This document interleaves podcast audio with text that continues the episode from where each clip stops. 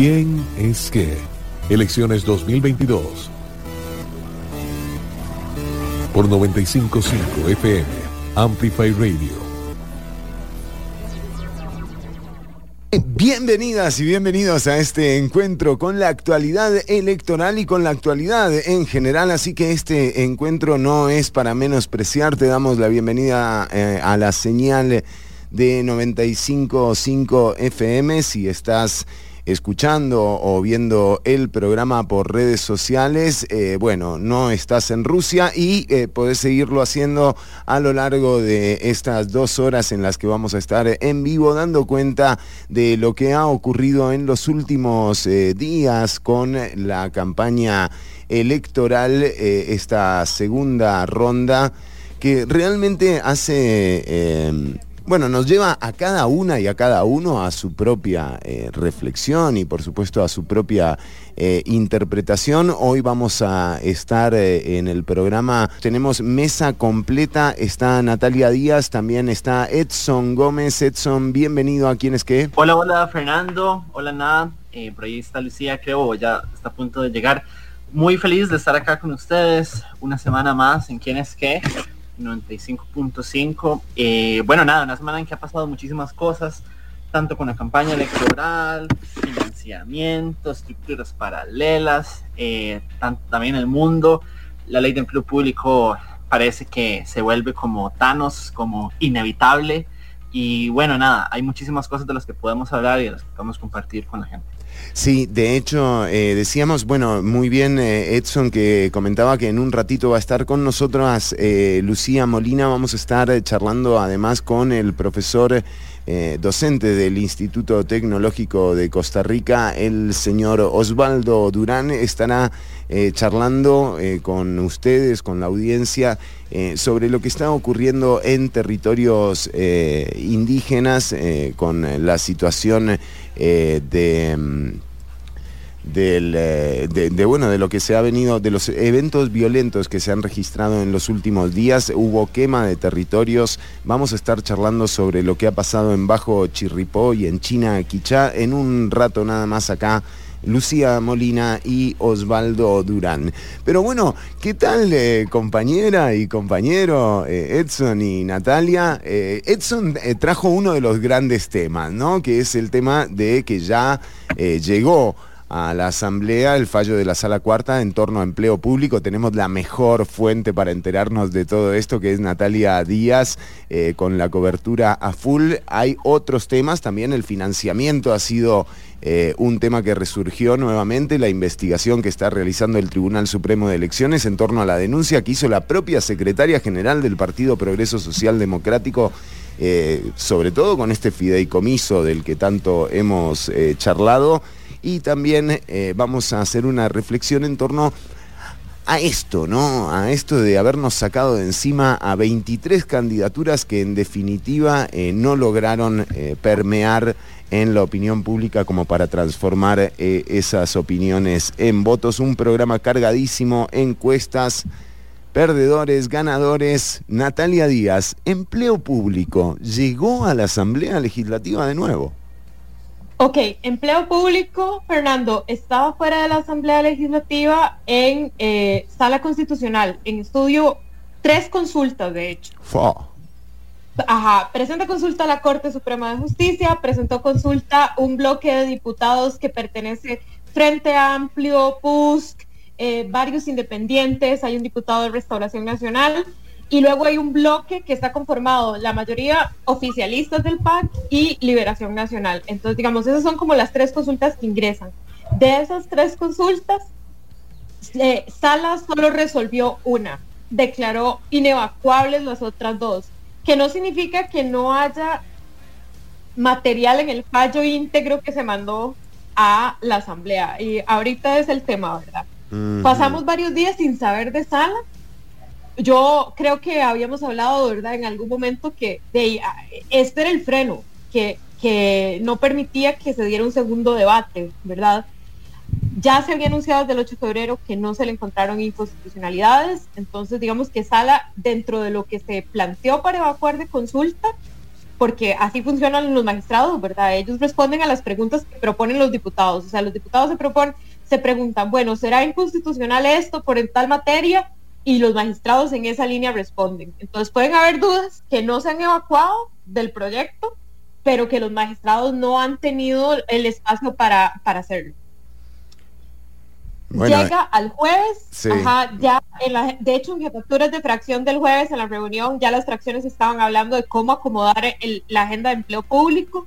Se prevé una discusión larga en segundo debate, ¿verdad? Hay proyectos que la asamblea se discuten como así rapidísimo y de repente otros sí requieren varias tardes para hablar. Este va a ser uno de ellos definitivamente, sobre todo porque hay gente todavía como fría o tibia al respecto. Yo personalmente me pregunto cómo va a estar esto en tema electoral, ¿verdad? Y pensando como hablábamos la semana pasada con, con don Marvin Atencio y que ya hemos tenido algunas fuentes sindicales, bueno, en sus respectivos proyectos que rechazan por completo este proyecto de ley, ¿verdad? Y más bien eh, proponen que no se vote por el partido del candidato que apruebe el proyecto. En eso significa que el único que está ahí como con el cuello expuesto es Liberación Nacional, ¿verdad? Porque ese es un momento en el que Rodrigo Chávez no tiene gente en la asamblea. Si ese proyecto pasa, o sea, no va a ser responsabilidad de él. En todo caso, sí podría cargársele a la campaña de José María Figueres. Yo todavía no sé cómo se conformará la fracción, porque también ha habido un cuerpo muy grande, o sea, como un cuerpo de protección muy grande alrededor del proyecto de esa misma fracción eh, pero también hay diputados que están como ahí ambivalentes. Hmm. ¿Qué se sabe? Bueno, el fallo entró casi que como tres minutos antes de que se levantara el plenario el jueves, así, ¿verdad? O sea, llega ya como la comunicación oficial a la Secretaría de la Asamblea Legislativa y lo, como ustedes sabrán, bueno, los viernes la Asamblea no, no, no operan en los órganos legislativos. Entonces, di lo que tienen son como este periodo de gracia, ¿verdad? Como para primero digerir la, la, consulta de sala, que sí es bien larga todavía, o sea, tiene como 400 páginas. Y en esa línea hay un tema que queda resuelto, pero igual es un signo de pregunta, y es ¿con cuántos legisladores van a aprobar esta reforma? Ok, a mí me pareció fascinante porque a mí me tocó interpretar un poco, ¿verdad?, la sentencia, de ver qué estaban diciendo los magistrados. Ya se han rechazado dos argumentos que son los que permite la Constitución, digamos, para que eh, una, una legislación tenga que aprobarse con al menos dos tercios de la Asamblea. Y una es que haga una modificación sustancial, digamos, a, a las competencias del Poder Judicial y la otra lo mismo, pero en el Tribunal Supremo de Elección. Y estos fueron dos argumentos que se esgrimieron en las consultas. En la de Corte Suprema se propuso, ¿verdad? Pero se resuelve, ni siquiera se resuelve porque no quieren, o sea, no dan respuestas, se dice que los términos en los que está construida la consulta de Corte no se puede responder y eh, en la vía del Tribunal Supremo de Elecciones, ellos sí argumentan que tampoco hay un, digamos, no hay una, una reestructuración mayoritaria del tribunal, o sea, que igual no toca las competencias, que, que no hay problema. Entonces, por allá, ninguna de las dos articulados de la Constitución que plantean lo de las dos terceras partes están aquí en, en juego había un informe de servicios técnicos de la Asamblea, pero es que ese departamento es técnico, no es vinculante, o sea, no, mm. es una cosa jurídica. Se le dice el diputado 58, eh, ¿no? 59 al, departamento de servicios técnicos, eh, pero, pero sí, sí, 58, sí. Eh, bueno, porque... Pero, eh, pero realmente, o sea, se salen informes de ahí y no, no, pasa, no pasa mucho, ¿no? Cuando tenés los votos en comisión ya los tenés. Ese informe para mí es un gran signo de pregunta. O sea, yo esta semana estaría proponiendo, o sea, con preguntarnos más sobre este tema porque Servicios técnicos lo que señaló es que podría haber un roce con el derecho a la intimidad constitucional de los funcionarios públicos por la manera en la que se obtenga información para una base de datos eh, centralizada que manejaría Mideplan. Mideplan, claro. Ajá, pero esa base de datos, como no está reglamentada, ¿verdad? Porque esto partiría de la reglamentación de la ley, realmente no hay idea de cuál va a ser el contenido de. Entonces hay como esbozos de qué mm. podría tener esa base de datos centralizada con toda la información del, personal eh, público. Em, pero Sala también más o menos da a entender que esto no, no, es, no es sustancial, no es importante, no afecta claro, lo van a dejar, lo van a dejar, para mí que lo van a dejar, eh, o sea, que van a jugársela a reglamentar. Al final es muy parecido a lo que plantea la, tendencia de José María Figueres, ¿verdad? O sea, aprobar... o sea, reglamentar en el, ley, en el año en el que entra vigencia el proyecto de ley. Entonces, en este momento, signo de pregunta de cuántos diputados van a poder aprobar esa ley, si de verdad van a ser el mínimo de 38 o si van a poder jugársela con 29, ¿verdad? Que es la mayoría simple. Que también...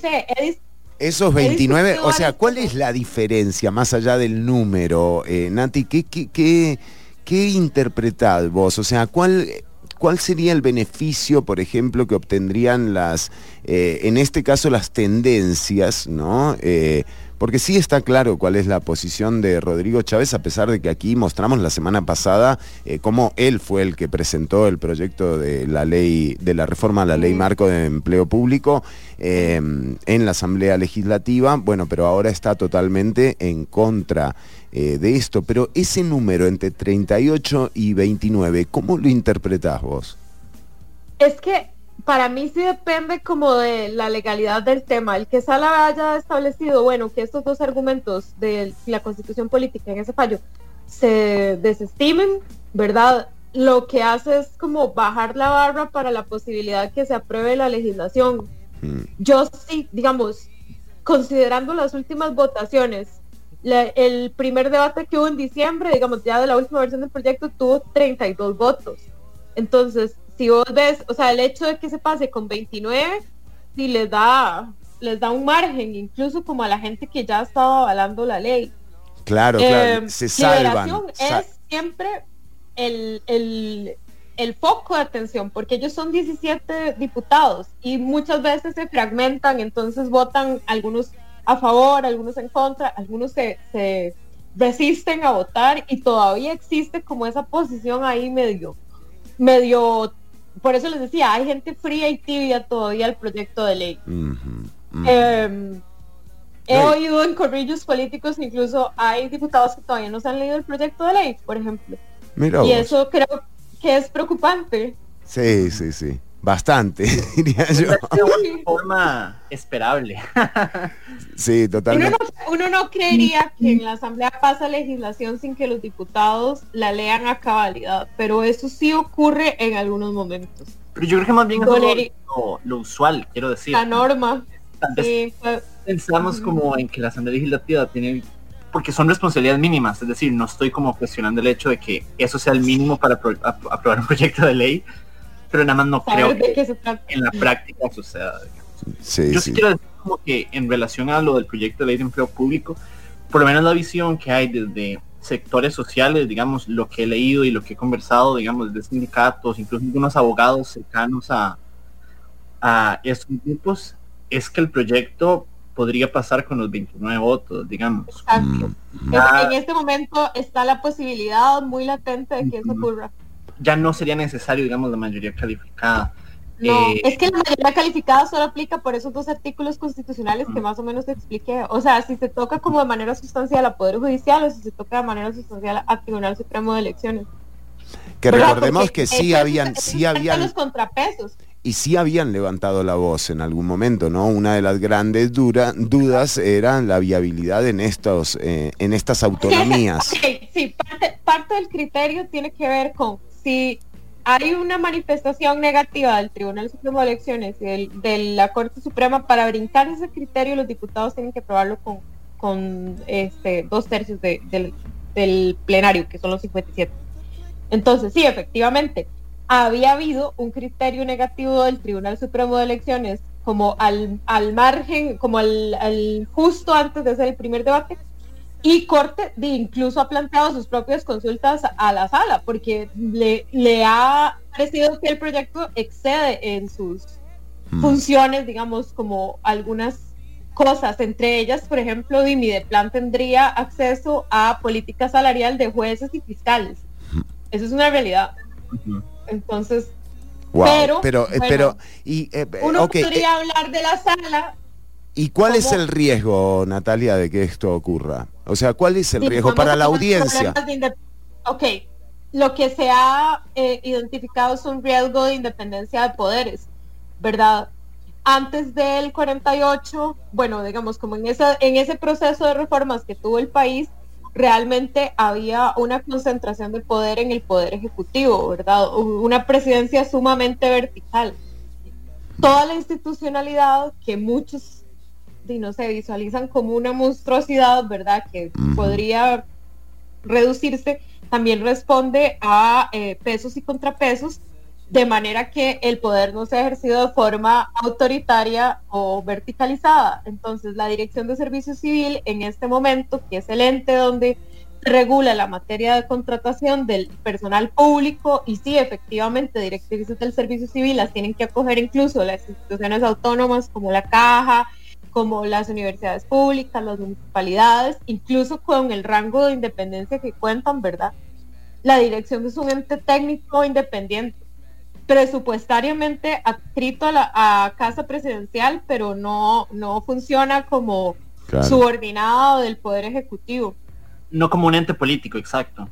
Exacto, es que esa es la cosa, la politización de la selección del personal público le ha preocupado mucho a todo el mundo personalmente yo también me siento preocupada porque pensamos en el Ministerio de Planificación, que termina siendo uno de los ministerios más este, relevantes, digamos, en los últimos años para la presidencia, ha sido el ente que ha respaldado incluso la reforma fiscal, han habido reformas como de, de políticas territoriales que pasan por ahí, ¿verdad? Entonces, de repente podría ser un ministerio que acoja la selección política de jueces, fiscales, personal administrativo de hospitales, o sea, cómo se va a hacer la selección de este personal que ahora la caja, eh, las municipalidades, el Poder Judicial seleccionan de forma independiente. Y recordemos que también le toca la evaluación, o sea, imaginemos también que el tema... ¿Eh? Evaluación y sanción. O sea, imaginemos cómo se puede eh, llegar a manejar esto en eh, posiciones tan específicas, tan técnicas, tan particulares como las de la Caja Costarricense del Seguro Social, ¿no? O los nombres. Y pensando, y pensando, digamos, incluso viendo el panorama internacional con gobiernos que han sido sumamente autoritarios en la región, bueno, ¿cómo sería en algún momento en el que Costa Rica ¿verdad? tenga, un tenga un presidente autoritario, ¿no? Eh, puede pasar como en un mes. Yo creo que ya pasa, pero tal vez nuestro presidente autoritario ya anda de vacaciones, no mentira.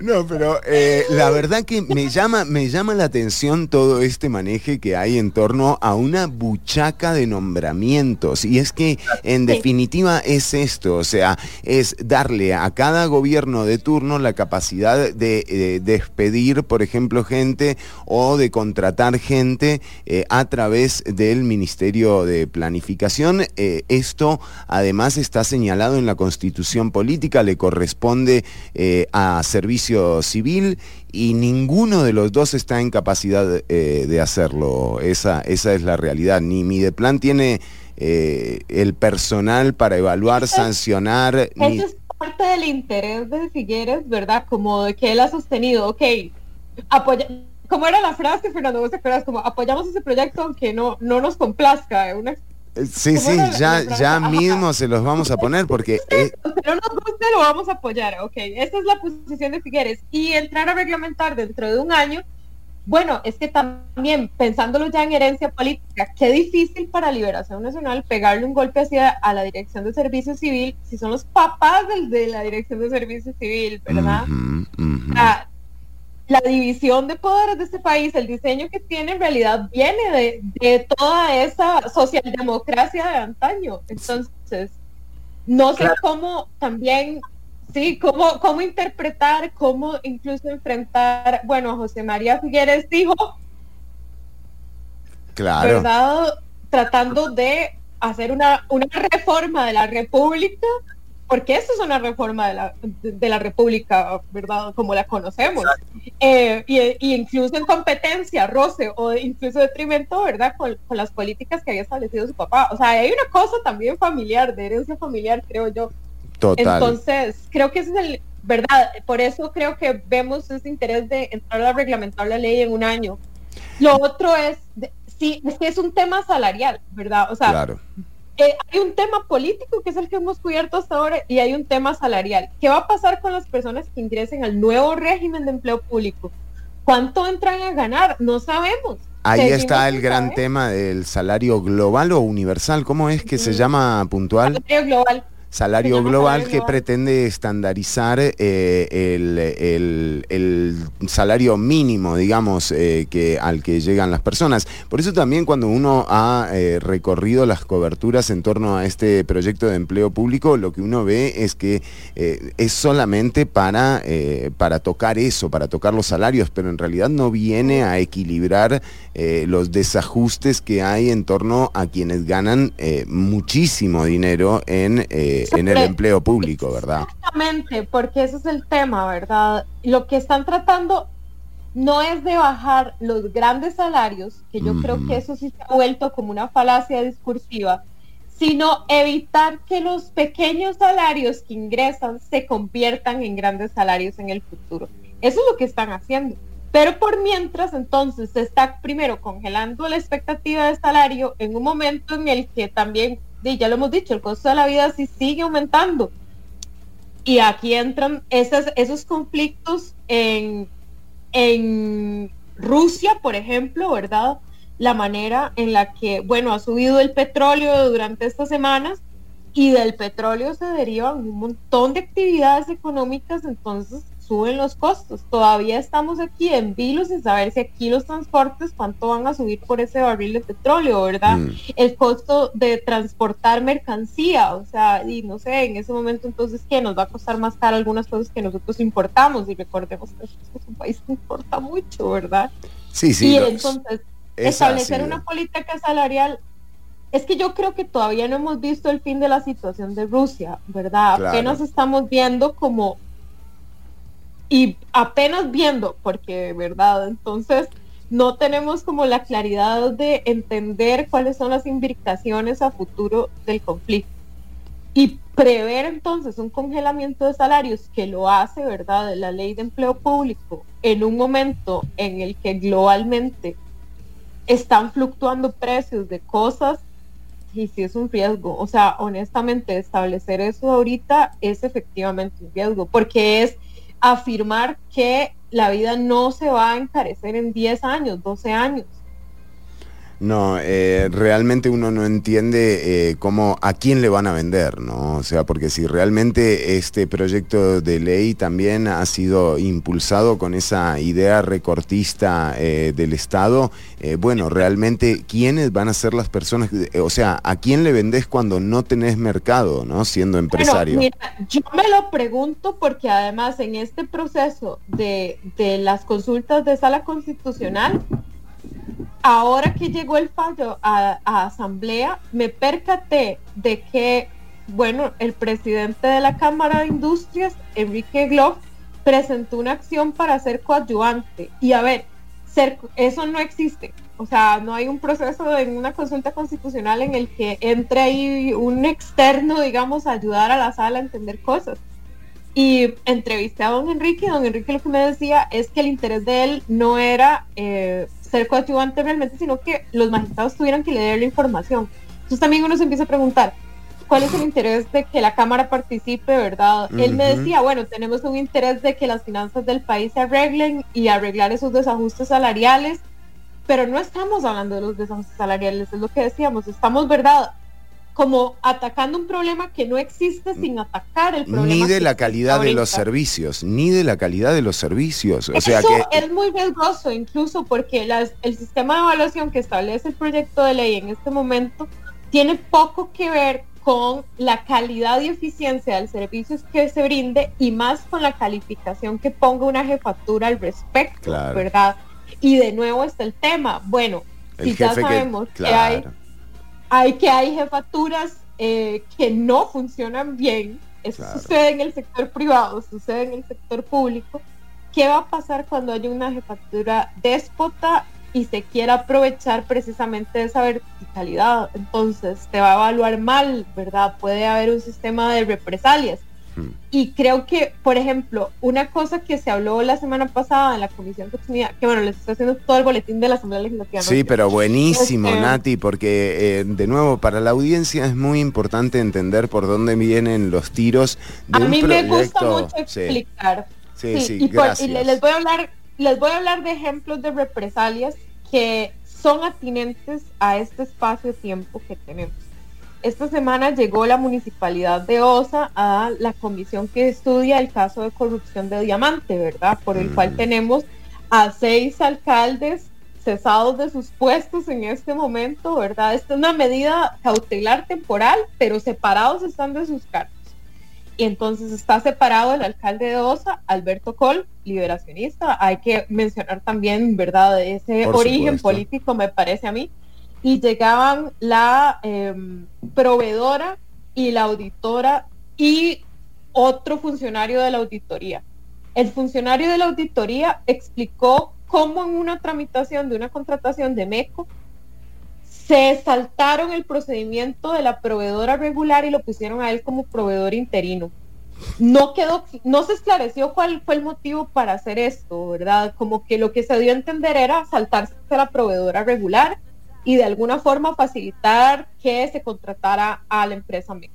Entonces, presuntamente eso es lo que pudo haber ocurrido, pero él sí se quejaba de que hubo un momento en que a él le retuvieron un incentivo del cargo actual que, que él tiene que el incentivo era este una prohibición, digamos, eh, ¿cómo se llama esto? Bueno, cuando te pagan por no, no ejercer en otros espacios. Exclusividad.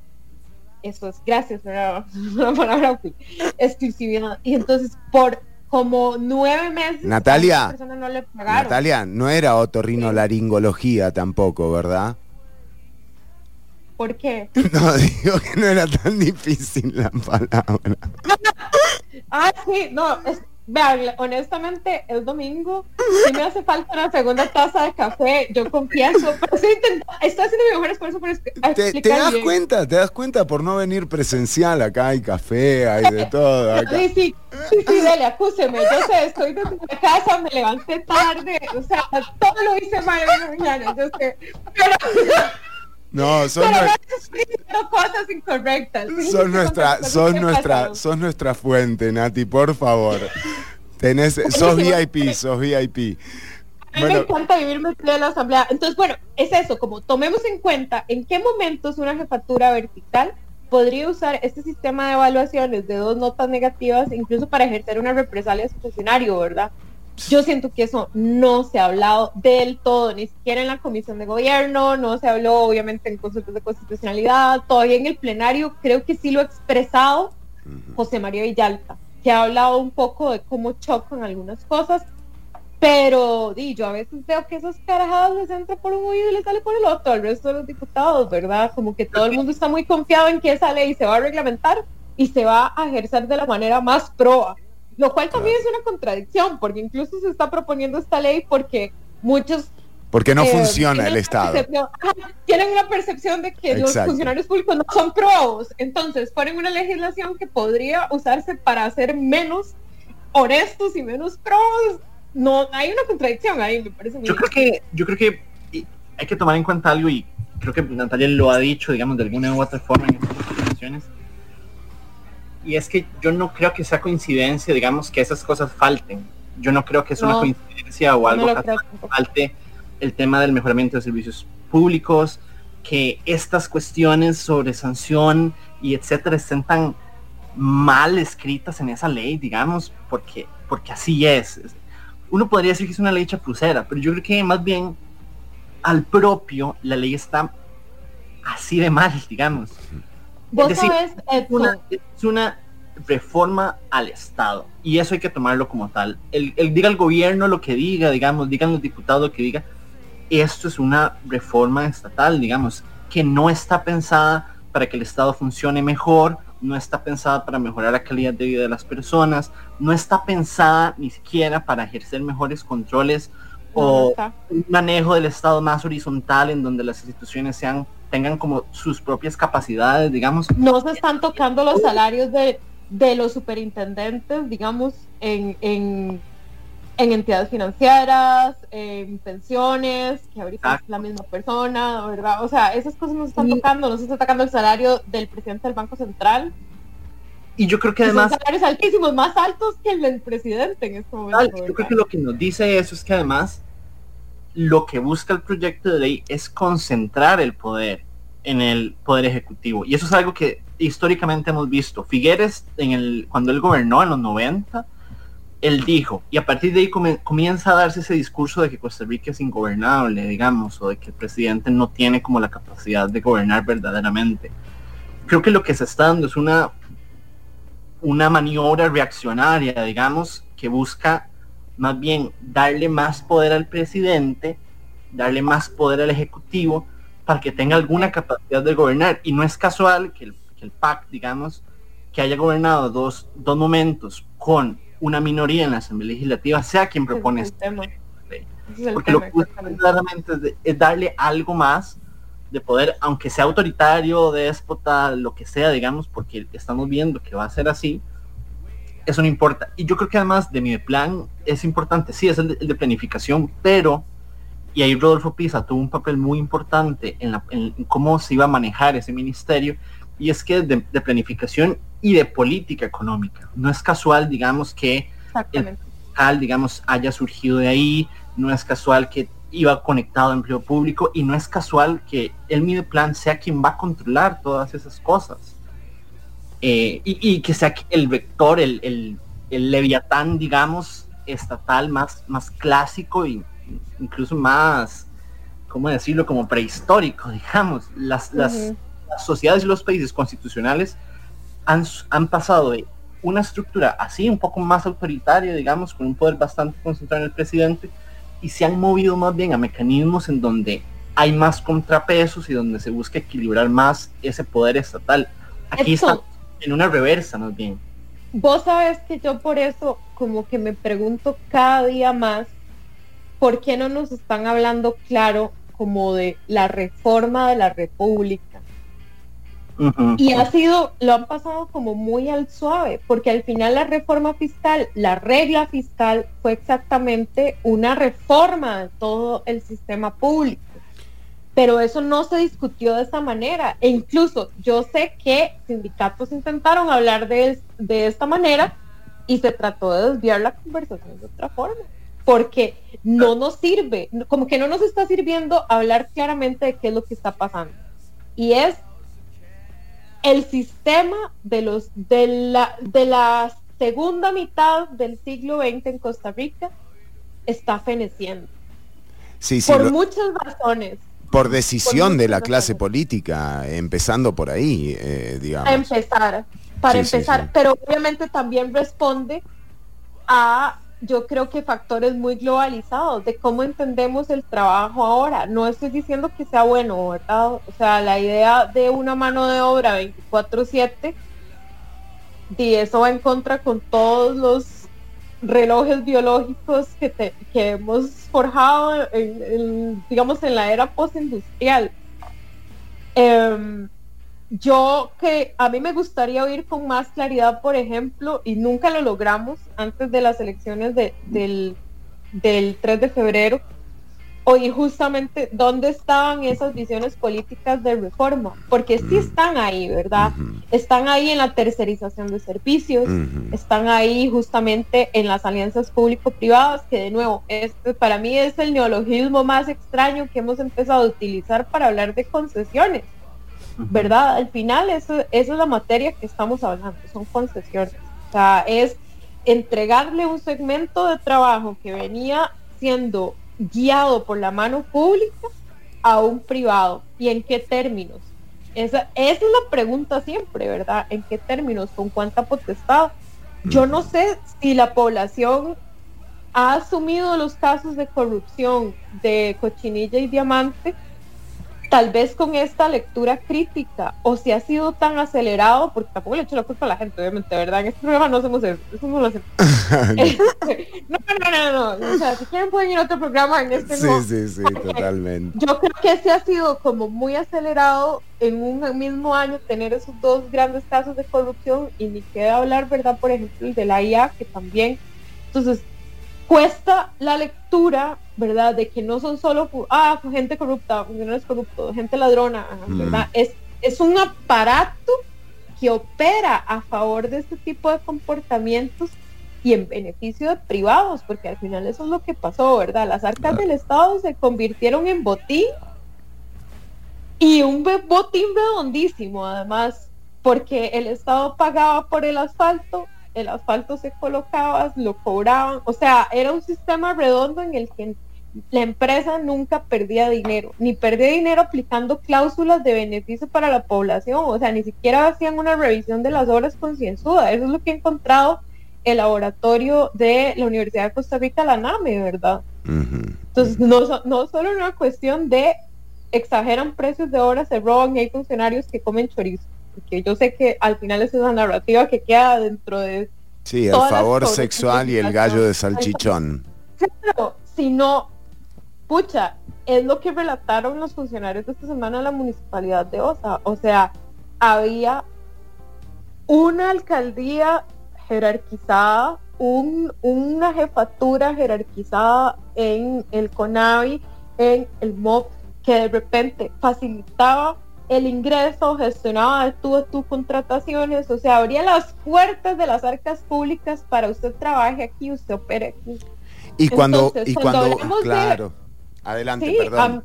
no, no, o sea, cuando hablamos de qué va a pasar en el momento en el que no tengamos suficientes funcionarios públicos para entender en ventanilla de un hospital, cuando no tengamos suficientes funcionarios públicos para dar educación pública, o no tenga es eso, o tengamos una planilla tan tan precarizada que no dé la misma calidad de servicios que esperamos, ¿verdad? ¿Qué es lo que va a pasar exactamente en ese momento? O que en una situación, por ejemplo, de pandemia, eh, tenga que hacerse cargo el sector privado de, atender eh, las necesidades de la población, ¿no? Y esto, eh, bueno, vimos intentos, ahora que estamos ya a horas de cumplir los dos años del anuncio del inicio de la pandemia por COVID-19, muchos intentos del sector privado de empezar a conseguir vacunas, de vacunar y realmente eh, han pasado dos años y de los, no sé, 8 millones de vacunas que se han puesto o 9 millones,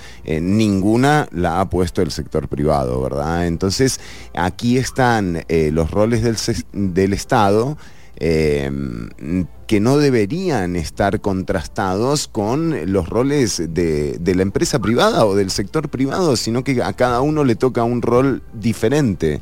Eh, nada más, ¿no? Pero Exactamente. cada vez que uno ve, por ejemplo, eh, ayer estaba escuchando una entrevista con Rodrigo Chávez en la que decía que él va a vender Fanal, ¿no? O sea, que él va a agarrar, él vende Fanal, no cierra con Avi. Eh, curioso, Fernando, no sé si te acordás, bueno, la semana pasada presentamos tips de eh, él hablando en asamblea cuando presentó como el estado de cuentas en febrero del 2020, antes de que se viniera toda la, pandemia, es que ahí estaba incluso el gobierno de Carlos Alvarado y, Carlos lo apoyó en varios momentos la venta de Fanal. Venta de Fanal ha sido algo que siempre ha estado sobre la mesa desde ese momento.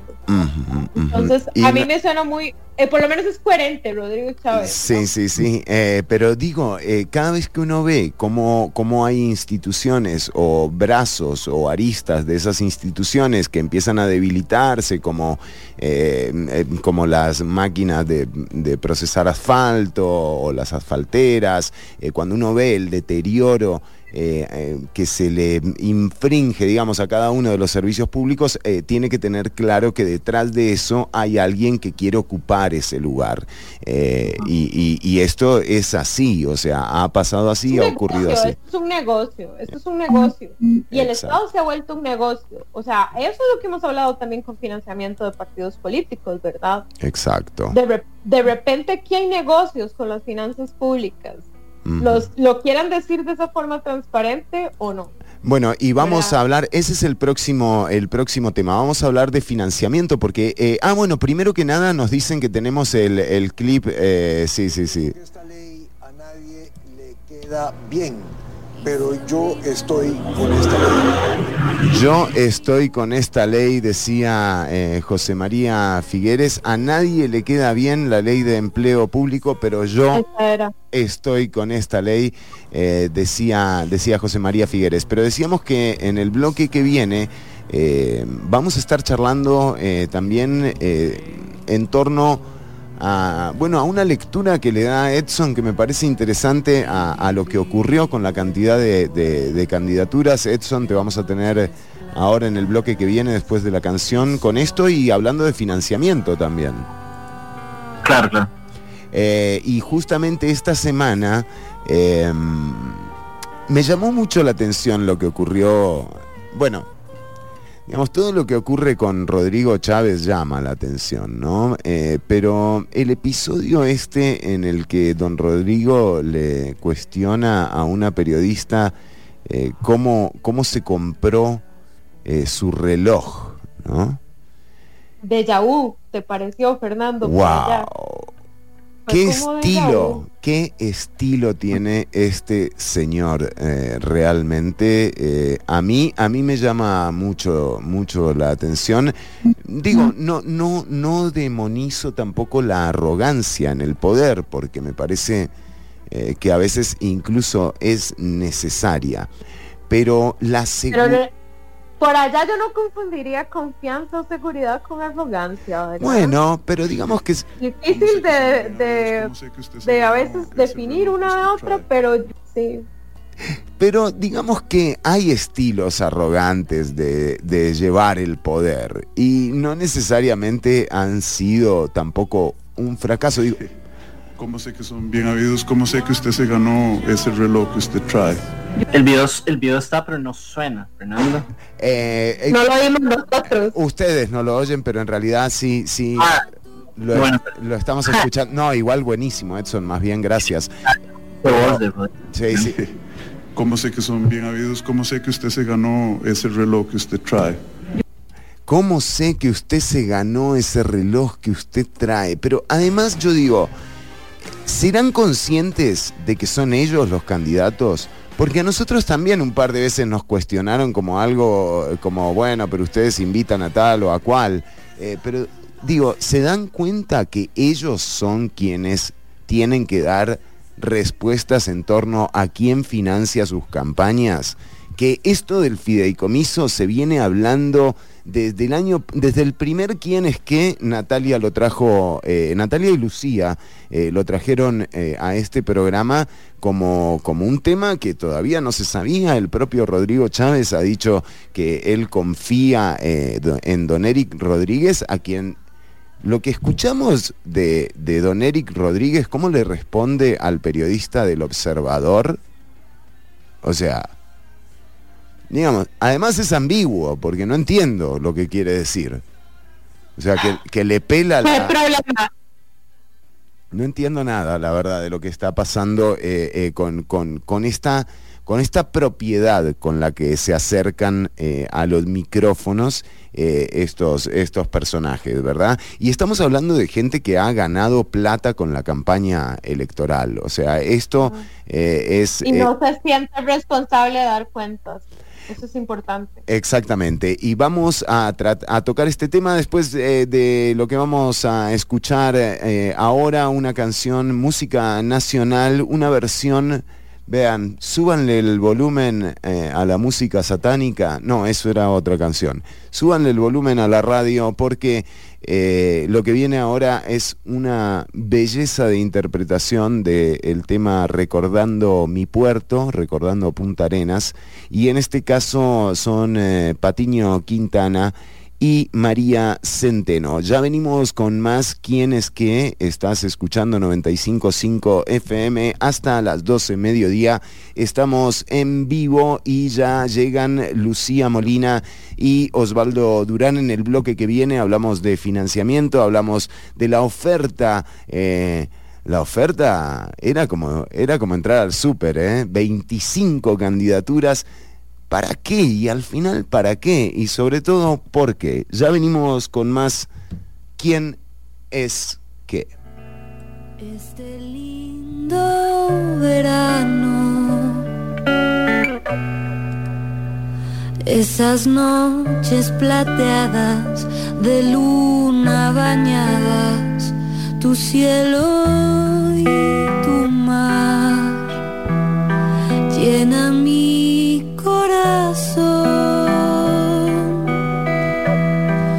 Una dulce emoción. Y se olvidan mis penas porque en ti punta arenas. Todo es una ilusión que más tarde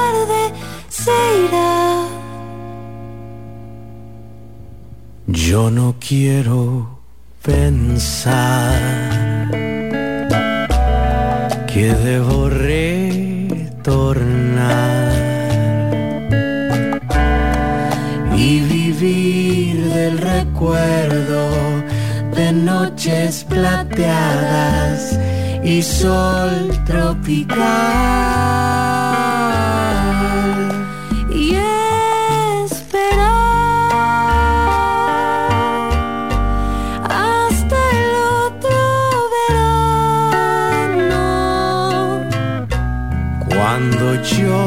Con mis penas volveré a Punta Arenas a tu playa esconder.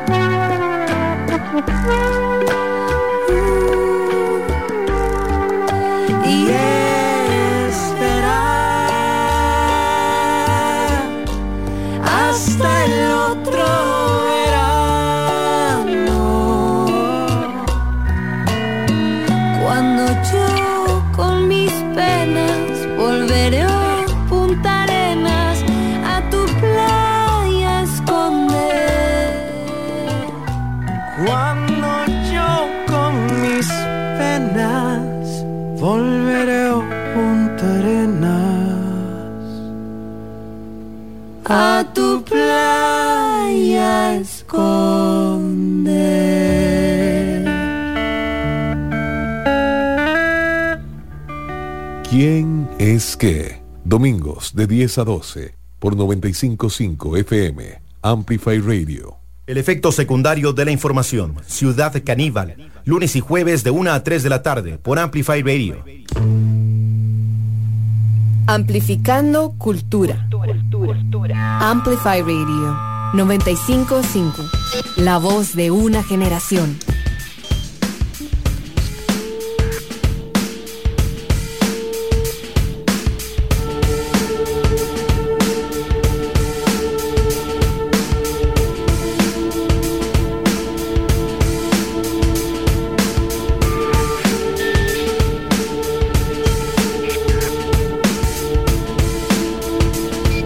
Elecciones 2022. ¿Quién es qué?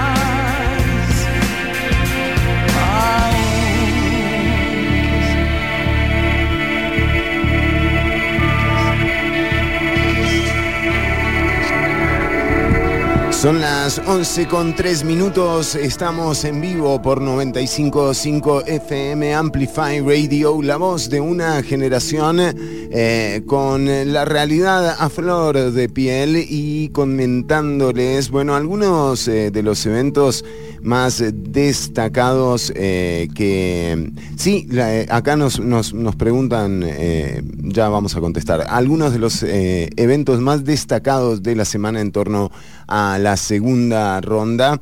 Eh, quizás entre, entre lo que también llama poderosamente la atención es lo escondido que está eh, José María Figueres. Eh, ahora ahora ya, ya nos están escuchando bien en, Facebook. Em, decíamos, lo escondido que está José María Figueres, han salido realmente sus escuderos y escuderas de alguna forma a, dar la cara, pero hay eh, una actividad fluida eh, y constante en las tendencias. Eh, de hecho, están, están yendo a los mismos lugares, ¿no? O sea, como que van a Guanacaste, vamos todos a Guanacaste. Vamos a, tal, vamos todos a Punta Arenas. van con toda esa comitiva y mientras tanto una sensación en el ambiente que que también vale la pena analizar, ¿no? En lo que se ha transformado, al menos para un sector del electorado, ¿verdad? El, eh, proceso de, elección como tal, eh, digo, eh, pasamos de la fiesta de la democracia al Halloween de la democracia prácticamente porque no hay como, no hay paz aquí realmente. ¿No? Antes era todo muy festivo, sí, muy linda la democracia, pero ahora te pegás cada susto con, con las declaraciones que hace esta gente eh, que, deja muchísimo eh, que pensar. Hoy tenemos mesa llena. Eh, un susto cada cuatro años se podría llamar este programa en lugar de quién es qué, ¿no? También. Está Lucía Molina Lu, bienvenida a quién es qué, un placer tenerte por acá. Hola, hola, ¿me escuchan bien? Súper bien. Bueno, esperamos que, aguantemos el Halloween porque todavía nos queda un rato. ¿Verdad? Y, el verano no es para, el verano, eh, Halloween en verano no es una buena combinación, entonces hay que ver cómo nos va.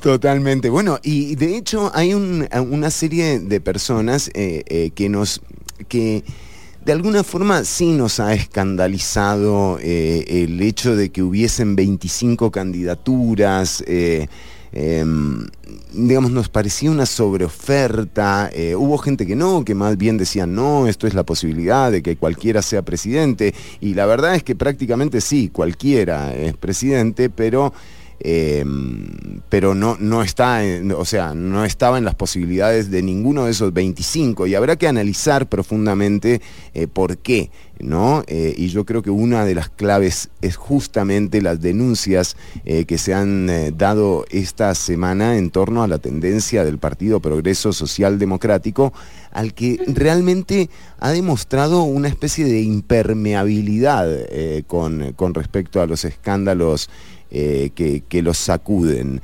Y, em, y bueno, y aquí al principio hablábamos de empleo público, de cómo se ha intentado modificar eh, prácticamente el, ser del Estado costarricense fundado luego de la constitución de la Segunda República.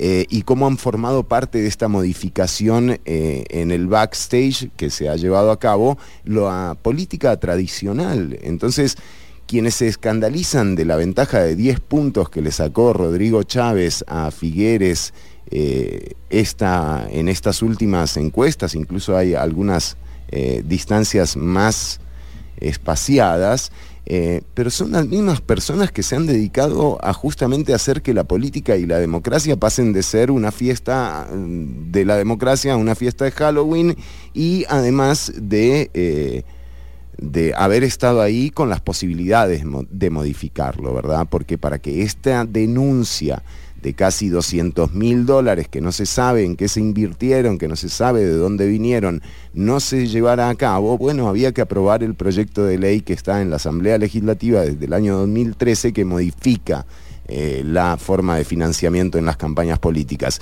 Y eso está en la Asamblea Legislativa y no lo han querido modificar, así que por algo es eh, que no han querido. Así que esos grandes demócratas eh, que salen a apoyar o a, invitarte a que votes por tal o por cual, también forman parte de, esta consecuencia que estamos viviendo como sociedad. Eso es una lectura muy mía, pero quería que también Lucía nos comparta un poco eh, esto que ha pasado ¿no? En, esta última semana con las tendencias y que cada una de nosotras también pueda dar su interpretación. Sí, yo creo que es importante como retomar un poco el contexto en el que estamos eh, y entender que el panorama de financiamiento en este momento de los partidos políticos es altamente dependiente de los préstamos, que tenemos una reducción importante de las donaciones, que los partidos cada vez están más amarrados. Em, y que sí, estos fenómenos empiezan a surgir en una crisis en donde además cada vez más se les pide como transparencia, efectivamente. Entonces, todo lo que estamos viendo ahorita eh, son intentos, ¿verdad?, de encontrar algún hueco por donde eh, disfrazar, porque la gente, y, los partidos lo dicen muy honestamente, es que a la gente no le gusta que se vea el nombre, o sea, efectivamente no les gusta que se vea el nombre. Em, y hay instrumentos que permiten que no se vea el nombre todavía o hay otras formas que ellos están tratando de explorar, pero al mismo tiempo también hay una ventaja, digámosle ventaja competitiva entre partidos que en realidad es una forma de decir, una forma elegante de decir, es, es altamente desigual la exposición que tienen los partidos políticos por el acceso que tienen. Entonces no podemos comparar el financiamiento que históricamente ha recibido el PLN con el de una agrupación que acaba de nacer, ¿verdad? Entonces son dos fenómenos juntos eh, chocando entre sí, digamos, eh, claramente, como usted decía ahora, no es una la reforma del 2013 del tribunal no avanza por una razón y es porque efectivamente los partidos más consolidados saben que siguen teniendo esa ventaja, aunque también lo sufren porque tienen que pagar intereses altísimos, siguen teniendo una ventaja sobre nuevas agrupaciones, nuevas ideas que podrían estar exponiéndose en este momento, pero no porque no tenemos una reforma que lo permita, que permita que la democracia realmente eh, se celebre. Entonces creo que es un contexto como importante de, entender para, para analizar los dos fenómenos al mismo tiempo, lo que está sucediendo con las estructuras que se están denunciando, pero al mismo tiempo como la comodidad financiera que tienen las agrupaciones más grandes y tradicionales y la razón por la cual eso no ha cambiado. Eh, interesantísima también, eh, claro, es esto de que el acceso no, no, o sea, la campaña no brinda eh, igualdad de condiciones a, todos los partidos participantes y, esa prioridad, digamos, en el financiamiento la adelanta el sector privado. Aquí es donde está lo perverso de este sistema, porque en la denuncia que hace la secretaria general del Partido Progreso Social Democrático, que ahí deben estar sacando chispas. O sea, yo no me quiero imaginar lo que debe ser eh, que la secretaria general del partido haga una denuncia eh, en torno además a una diputada electa, electa, ¿verdad? Que tiene que ver con eh, los libros contables de, del Partido Progreso Social Democrático y en, y en medio de esa denuncia la secretaria general del partido de Rodrigo Chávez, eh, aclara que el fideicomiso sí se utilizó para el pago del alquiler de la casa de campaña, para el pago de, el pago de servicios profesionales, compra de inmobiliario eh, y una serie de, especificaciones que claramente eh, fue utilizado para la campaña electoral. Ahora, es muy importante lo que señala Lucía, ¿verdad? Cómo se los empuja también a, estos partidos políticos a eh, buscar este tipo de, digamos, de sombra eh, en, la que, en la que les queda cómodo eh, recoger, recoger presupuestos. Edson, Natalia. Sí, yo creo que... semana... Ah, bueno, vemos de Edson, perdón, no, no, que es muy importante eso que estaba diciendo Lucía y, y la madre que vas a decir porque el otro día yo le hablaba a Fernando de que hay un fenómeno muy interesante en la política costarricense que podríamos ubicar de algunos años hacia, hacia acá, digamos, eh, y ahora Lucía lo decía, con una palabra que me pareció muy interesante, eh, que dijo cómo algunos partidos podían tener una ventaja competitiva eh, sobre otros, digamos, y es muy curioso porque yo creo que sí se ha convertido en un tema de hablar en términos económicos, economicistas o en términos de mercado, digamos. Yo creo que las elecciones forma se convirtieron en un mercado electoral, digamos, eh, y así funciona. Comenzamos partiendo del hecho, digamos, de que teníamos 25 candidaturas. Eh, yo le decía a Fernando que se ha mercantilizado la política de tal forma, digamos, que voy a dar un ejemplo. Cuando vos vas a Walmart eh, y entras al pasillo de cereales, te encontrás 500 marcas diferentes de cereal, pero se te olvida que al final es solo cereal, todas son lo mismo. Yo creo que con la política y con estas elecciones en específico, tener 25 candidaturas te da una falsa ilusión de que estás eligiendo, de hmm. que estás eligiendo de algunas sobre otras, pero en realidad no. en realidad son muy lo mismo y en realidad son muy parecidas. Más allá del hecho un poco más tal vez teórico de que las elecciones como tal son una ilusión, digamos, dejemos eso un poco de lado. E, es, verdaderamente beneficioso para la democracia costarricense que tengamos 25 candidatos. Eh, es verdaderamente bueno, es positivo eso, digamos, yo creo que, pero yo creo que eso tenemos que cuestionarlo, pero lo que hay de fondo es, esta lógica neoliberal, por supuesto, digamos, de que cualquier persona, individuo, eh, puede hacer lo que quiera, digamos, que puede presentar su nombre como si fuera un mercado, ahí ofrecer eh, papas o chayotes, digamos, y que, todo, que eso está bien y que eso más bien debe como promoverse. Pero vemos que las consecuencias no son tan buenas. En realidad tenemos un sistema que funciona más que democracia como una bolsa de valores, en donde tenés inversionistas en vez de votantes y tenés gente que pone la plata en vez de movimientos políticos. Y ahí también amarraría con lo que decía Natalia, ahora de lo de empleo público, es que dónde está la diferencia entre lo que es público, entre lo que es democracia, entre lo que es decisiones políticas que se toman en colectivo y en dónde está la parte que es de mercado, en dónde está publicidad, en dónde están todas estas cosas. Yo mm. creo que en estas elecciones, digamos, es muy claro cómo los valores básicos o los principios más bien más básicos de la democracia ya no están y más bien los vamos perdiendo poco a poco para convertir esta hogar en un mercado electoral en mm. donde los medios se llevan una gran porción de esa plata, digamos, en donde los mismos políticos pueden lucrar de las campañas, digamos el caso de Pinar Cineros, por dar un ejemplo, pero sabemos que hay un montón de casos. Es decir, quién verdaderamente se está beneficiando de las campañas como tal y del proceso político electoral. No creo que sea la mayoría de la gente. Yo no creo que sean las personas más pobres las que se están viendo beneficiadas.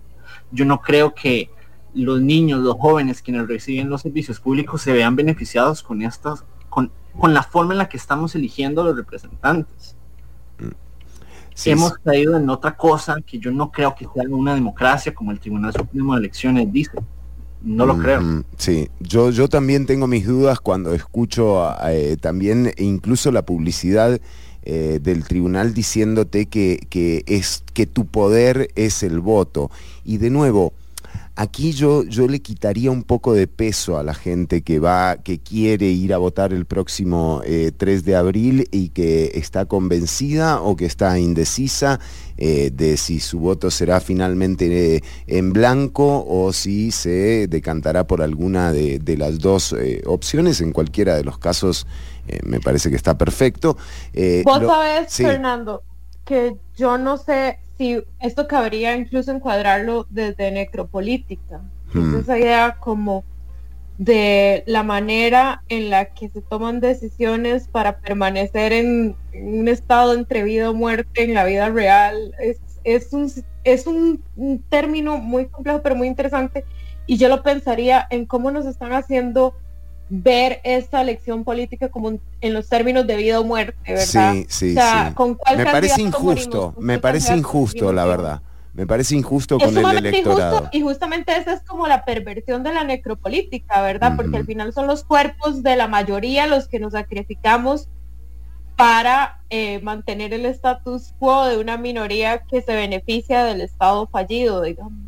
Y es eso, esta, esta democracia que convoca eh, a, las urnas en pro de defenderla, eh, creo que debería estar muy preocupada de lo que ha hecho en los últimos 30 años para representar a quienes dice que defiende. Y en, en ese caso, eh, digo, uno entendería un poco mejor eh, eh, eh, la sorpresa frente a la apatía ¿no? del 40% del electorado que siente que estos procesos no sirven, ¿no? O sea, o al menos a él no le sirven. Habrá mil, de, mil justificaciones ¿no? en, ese 40%, pero la, la, que, la que ampara a todas las otras es que esa gente no cree en el proceso de elección como una manera eh, de representarse en la toma de decisiones eh, de la gestión política, ¿no? que en definitiva es, es, eh, es eso, o sea, la elección es efímera en la vida política de un pueblo, dura un día, realmente la política viene... Pero las consecuencias sí que son eternas. Claro, O sea, aquí todavía estamos viendo las no sé, de monje en los ochentas. Claro, pero por ejemplo, ¿qué posibilidad ha tenido la gente de revertir ese tipo de políticas, ¿no? Cuando solamente te convocan a que a una elección de vida o muerte al final de un gobierno eh, sea cual sea, ¿no? Puede ser el de Monje o puede ser este de Carlos Alvarado.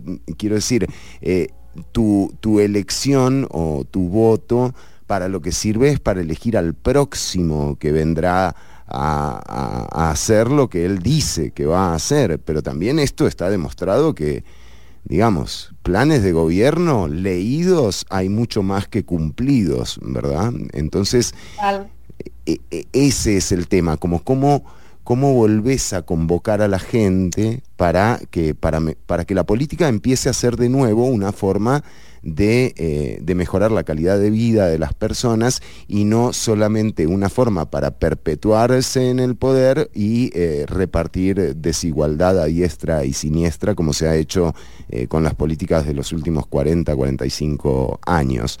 Pero adelante, compañeras.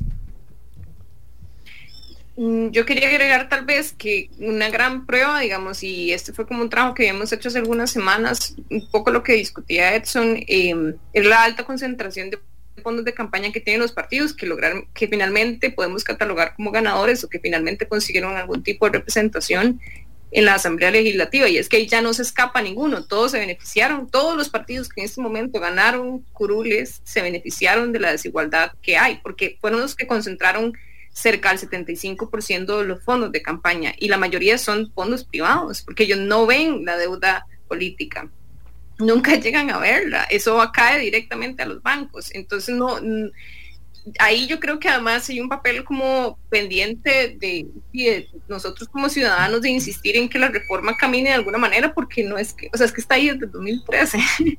Em, y es importante, porque al final de cuentas la gente insiste en o tal vez lo que podemos percibir es que insiste en buscar candidatos que sean antisistema o que representen algún cambio o que simplemente estén lejos de lo que ya conocen o de lo tradicional, pero las reformas que le permitirían como eh, exponerse a nuevas ideas, a nuevas candidaturas, eh, sigue ahí estancada, diría yo, digamos. Entonces tal vez es un proyecto que nos queda pendiente para estos cuatro años ver cómo hacer que camine, eh, porque es importante para nuestro ejercicio ciudadano, digamos, en el futuro. Totalmente de acuerdo, Lucía. El proyecto es el 18.739 eh, y creo que no le ha vencido el plazo cuatrienal. Creo que está todavía, podrían estarlo discutiendo. O sea, si a alguien se lo hubiese cantado en 18 meses de sesiones extraordinarias, eh, convocarlo se podría haber eh, discutido como a Carlos Alvarado o al Poder Ejecutivo, porque son los que pudieron haberlo convocado. Exacto, o sea, pero ¿cómo? Y porque justamente no haber tenido tal vez esas franjas les dispararon un pie, ¿verdad? Porque ellos fueron al final uno de los partidos que no tuvo acceso a financiamiento privado para, para campaña. Sí, sí, totalmente. Uno a veces piensa que el se, se autosabotea por allá ¿verdad? Sí, sí, sí, no sería, no sería raro. Pero eh, hablábamos también, me parece interesante esto que planteaba Edson en torno a, cómo empezó, ¿no? Todo con esta, eh, con este exceso de, candidaturas eh, y con ese tamizaje y esa em, o sea, esa falta de diálogo que también hay en la clase política, porque eh, digo, ¿para qué te sirve Graving Moya ahora aliándote, ¿no? poniéndote 15 votos a la campaña de, Figueres? Eh, mm, no sé, tal vez vamos hubiese... a tener comisionados ahora con las iglesias en los dos partidos. Ah, se vienen las oficinas de fe se vienen ya alianzas de fe, exactamente. Por allá lo que debieron haber hecho es, si no sé, Figueres que salió más tarde a proponer este tema y hubiera puesto dos en lugar de un comisionado, ¿verdad? Para ganar. Edson, hubiera, hubiera de una vez creado un ministerio, no mentira, no sé. No, no, no, y, mira. y... compitiendo por los votos que supuestamente tiene el resto de candidatos, ¿verdad? O sea, Natalia Díaz ya se fue con Rodrigo Chávez, este, de Graving Moya se fue con Liberación. Se pegan como sé, sticker. Yo no sé qué le va a servir Graving Moya todavía, es una... Sí, no, no, no. Y en el mismo día de la encuesta salen haciendo ese anuncio. Eh, sí, eh, además eso, ¿no? Como que, bueno, ganemos una, ¿no? Eh, o sea, saquemos una de todo esto y metamos a, el apoyo de, de Graving Moya, que bueno, o sea, Digo, eh, está bien. Eh, ahora, me parece muy pretencioso que estos personajes también, que no lograron eh, apoyos para sí mismos, ahora pretendan brindárselo a una persona que no son ni ellas ni ellos. digo, no sé hasta qué punto quizás la misma arrogancia que uno le reclama a, uno de los candidatos, a Rodrigo Chávez, como le contesta sobre el reloj a la periodista, eh, uno también la ve en estos que no ganaron, porque eh, digo, qué descaro también llegar y decirle a la gente por quién votar, o sea, por favor. Eh, señoras y señores ex candidatos. Han habido otros que han sido más prudentes y, que, y que no han metido las patas ahí hasta el fondo, pero no es casualidad que son quienes, quienes más votos tuvieron. Claro, y yo creo que yo creo que tiene que ver también con, con, la forma en la que se elige. Yo tal vez estoy muy necio con el asunto, pero eh, digamos, tener 25 candidaturas, quedan dos. Eso significa que de una vez estás desechando 23, digamos, muy entre comillas, proyectos políticos, ideas, etcétera. Porque las desechas por completo, digamos se hacen a un lado y no son tomadas en cuenta ni, en la toma de decisiones ni en la discusión. Después tenés a dos, en donde quien gane va a desechar las ideas del otro. Entonces, es verdaderamente como alguna clase de democracia, es decir, ¿dónde están los acuerdos? ¿Dónde están los consensos? ¿Dónde está la discusión que hay que tener de fondo? Es que yo creo que es el otro día cuando le preguntaban a un candidato como, qué le parecía bueno de alguien más o de algunas otras ideas y unos candidatos decían que no, que no había nada bueno, es la mezquindad, digamos, con la que funciona no solo el sistema, sino que también funcionan los candidatos. Mm. Y ahora resulta que entre todo esto, luego aparecen, ya no como políticos, y creo que al final ese es un poco el asunto, no es casual que figuras de comunicación, figuras del periodismo, estén metiéndose en la política de esta forma. Y es porque la política es cada vez menos de políticos y más de figuras. Por eso Gravy Moya, por eso Figueres pone a Gravy Moya, él sabe que los votos que le van a dar son los de Gravy la mamá o algo así, no presenta, digamos, como un caudal electoral lo suficiente como para hacer una conferencia de prensa, pero es una figura y al final muchos de ellos se mandan como figuras. Pilar Cisneros no es, es la mejor política en este momento porque precisamente no se muestra como una, ella es una figura, nada más. No, ¿Qué sabemos verdaderamente del proyecto político de Pilar Cisneros? ¿Qué sabemos de sus ideas? ¿Qué sabemos de las varas que quiere o no quiere hacer en la Asamblea Legislativa? Muy poco, casi nada. Uno podría escuchar entrevistas, sí, pero eso no, en realidad no te está diciendo casi nada de lo que ella quiere como política y de lo que va a ir a hacer a la Asamblea Legislativa. Mm. ¿Sabes? la gente confía en ella por quien fue, como, por, quien ha sido como periodista, a pesar de que haya dicho que nunca se va a meter en política, a pesar de esto, a pesar de lo otro.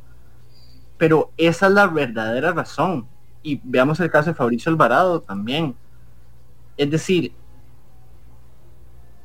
el hecho de que dejemos de tomarnos o de que nos hayamos dejado de tomar la política en serio ha hecho que se nos meta un montón de gente por la cocina mm. Que hacen que ya no haya una política verdadera y ya no hayan discusiones, ni acuerdos, ni siquiera llegar a nada de estas cosas. Mm. Y por eso también hay 25 candidatos que creen que son la mejor opción, a pesar de que todos son lo mismo. Y vamos, sí, sí. La que elegimos tiene que, o sea, es que tienen que cambiar y no podemos esperar ni que los gobiernos, ni que la sala constitucional, ni que nadie lo haga porque no lo van a hacer, porque están ahí, porque ellos mismos mantienen ese poder. No hay un interés verdadero en que cambie. Una vez que llegas a la Asamblea Legislativa, ¿qué motivación tenés para cambiar las cosas de cómo eligieron? No hay ninguna, no la hay. No. No, e, esa es una, es una reflexión muy interesante eh, que vale la pena hacérsela porque eh, también para eh, quitarle un poco del peso a la audiencia y al electorado. O sea, es de vida y muerte para, para el que pierde y el que gana. Nosotros, después del 3 de abril, nos vamos a tener que levantar a las 7 de la mañana de nuevo, vamos a tener que ir a trabajar, vamos a tener que ir a pulsearla a ver cómo hacemos para pagar eh, los intereses más caros con respecto a la inflación porque se venció el periodo, eh, o sea, este año va a haber más inflación que nunca. A esto sumémosle la realidad de lo que está pasando en el mapa geopolítico eh, mundial. y de nuevo, es de vida y muerte para estas personas que le deben de a 200 mil dólares, o sea, cuyas deudas han sobrepasado la capacidad de pago mucho más que la del gobierno, ¿no es cierto? Pero, eh, de nuevo, ustedes, nosotras, vayamos, ejerzamos nuestro derecho, hagámoslo con la responsabilidad que implica, pero entendiendo que la vida política me parece va mucho más allá del día de las elecciones. Eh, y, creo que eh, la responsabilidad de que eso se concrete también pasa por la organización, pasa por juntarse y pasa por eh, generar agendas que, que determinen la gestión política. Eh, compañeras, tenemos a nuestro invitado de, hoy. Realmente, como siempre, es eh, un lujo tenerlo hoy en Quién es qué, pero a cada una y a cada uno de, nosotros, de quienes formamos parte de este espacio, eh, siempre nos ha servido Osvaldo Durán como una fuente inagotable de información en torno a lo que ocurre en los territorios originarios. Lucía Molina, te cedemos de alguna forma este espacio. Por supuesto vamos a estar todos muy atentos, eh, pero ustedes estuvieron en, en la zona donde se han presentado la mayor cantidad de, bueno, no la mayor cantidad, pero sí se han presentado los conflictos de los que hemos venido dando cuenta. Eh, adelante Lucía con la presentación de nuestro invitado. Bueno, ¿cómo lo presento? don Osvaldo. Osvaldo ya. Don Osvaldo. No, no, don Osvaldo tiene amplísima experiencia y principalmente yo diría además un acercamiento muy importante a los territorios, que es algo muy envidiable para una persona de mi profesión, digamos, para los periodistas es muy difícil estar cerca como de los territorios porque no son de fácil acceso, entonces es una fuente de conocimiento importante. Eh, me ayudó muchísimo cuando fuimos abajo Chiripó precisamente por eso y, me, alegra muchísimo que pueda conversar ahorita con, nosotros sobre el tema porque se abre además un nuevo frente en China Quichá y yo quiero preguntarle cosas y quiero que además nos dé contexto eh, sobre qué es lo que está pasando o lo que estaba pasando por muchísimos años, digamos, porque podríamos remontarnos a los 70, eh, eh, si, si, lo pensamos bien. Entonces, no sé si podríamos empezar por ahí, Osvaldo. Como eh, en 1975 se aprueba la ley indígena y estamos ahorita en un momento en donde el fin de semana pasado ya hubieron de nuevo Chinaquichán, tenemos un intento de asesinato. Esto, esto ¿cómo le decimos a las personas? Eh, esto es ahorita, esto no es ahorita, esto cambió en algún momento. ¿Qué pasó desde que se aprobó la ley indígena hasta lo que estamos viendo ahorita en términos generales? Bueno, eh, buenos días aún. Hola Fernando, siempre un placer también eh, y muchísimas gracias por abrir el espacio también para poder seguir conversando un poco de estas cosas. Aquí me puse, estoy un poco contra luz, pero creo que el video no importa para nada. Eh, Lucía, bueno, yo voy a confesar que, que, para este programa yo más bien preparé una serie de, información y de opiniones relacionadas con materia electoral y pueblos indígenas. Eh, pero sin embargo hay que sí hacer un contexto porque nos calza perfectamente bien con todo esto yo diría que las cosas, desde la aprobación de la ley eh, eh, indígena en el 77, eh, han variado, pero no para mejorar la condición de vida o la calidad de vida de los pueblos originarios de este país.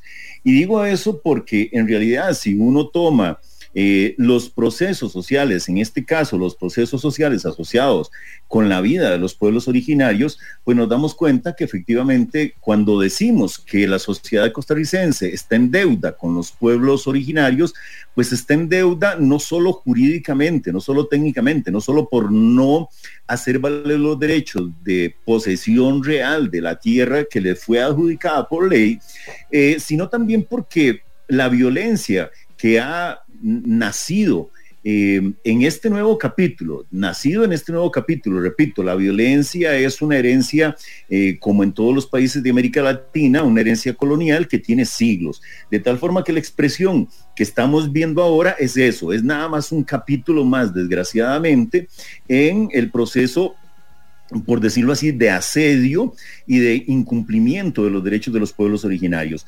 Eh, y digo que no ha mejorado porque cuando tenemos casos de asesinatos eh, como el de Sergio, como el de Jerry, eh, y como el intento macabro de asesinato de, Leonel García, pero muchas otras más formas de violencia. Eh, lo, lo, estamos viviendo permanentemente en China, Quichá, y mucha gente está muy cerca eh, de, los, de la gente de China Quichá. Estamos viendo cómo Graving fue eh, golpeado también y ver esas fotos de la cabeza de él también sangrando y de su dedo cortado, pues son las expresiones reales y concretas. Y para que la gente tenga una dimensión real de esto, pues la gente tiene que salirse de esta maquinaria de propaganda y de información comercial y tratar de ir a otras fuentes como estas donde podemos hablar eh, abierta y directamente eh, sobre lo que realmente está pasando.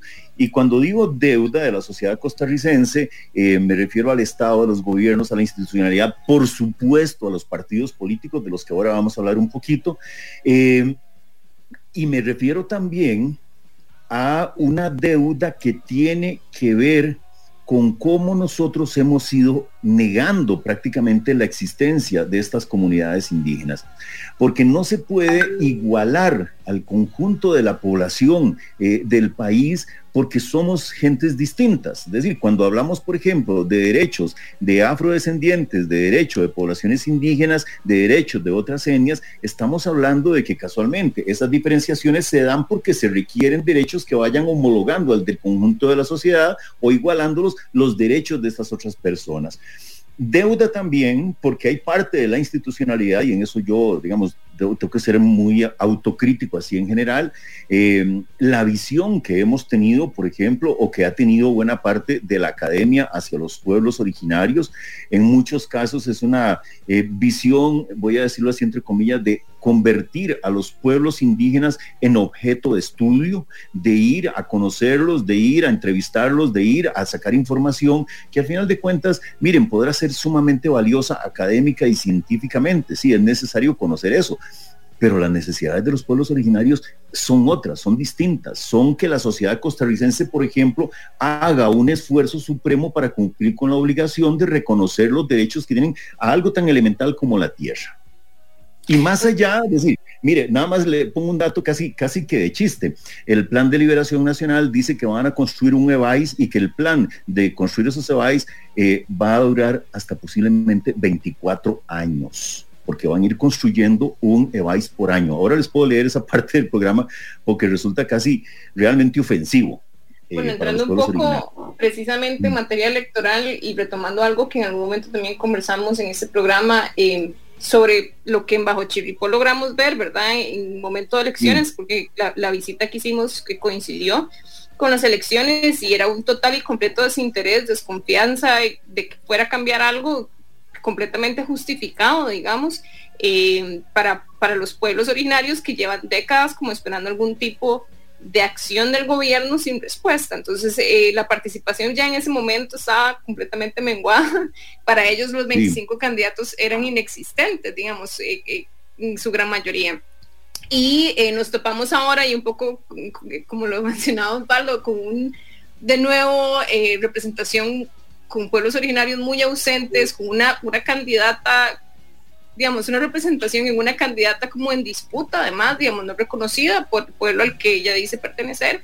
Entonces vuelve a ser como complicado, vuelve a ser como eh, un poco triste que en este, en este momento el país no haya tenido una representación como sólida de los pueblos originarios que luche por ellos en la Asamblea Legislativa. Eh, yo no sé si podemos entrar ahí, entonces como hablando, ¿qué exactamente qué es lo que están ofreciendo en los partidos? Mire, eh, ahora ustedes estaban conversando y y hicieron eh, algo en realidad eh, chistoso, pero los chistes a veces son extremadamente serios.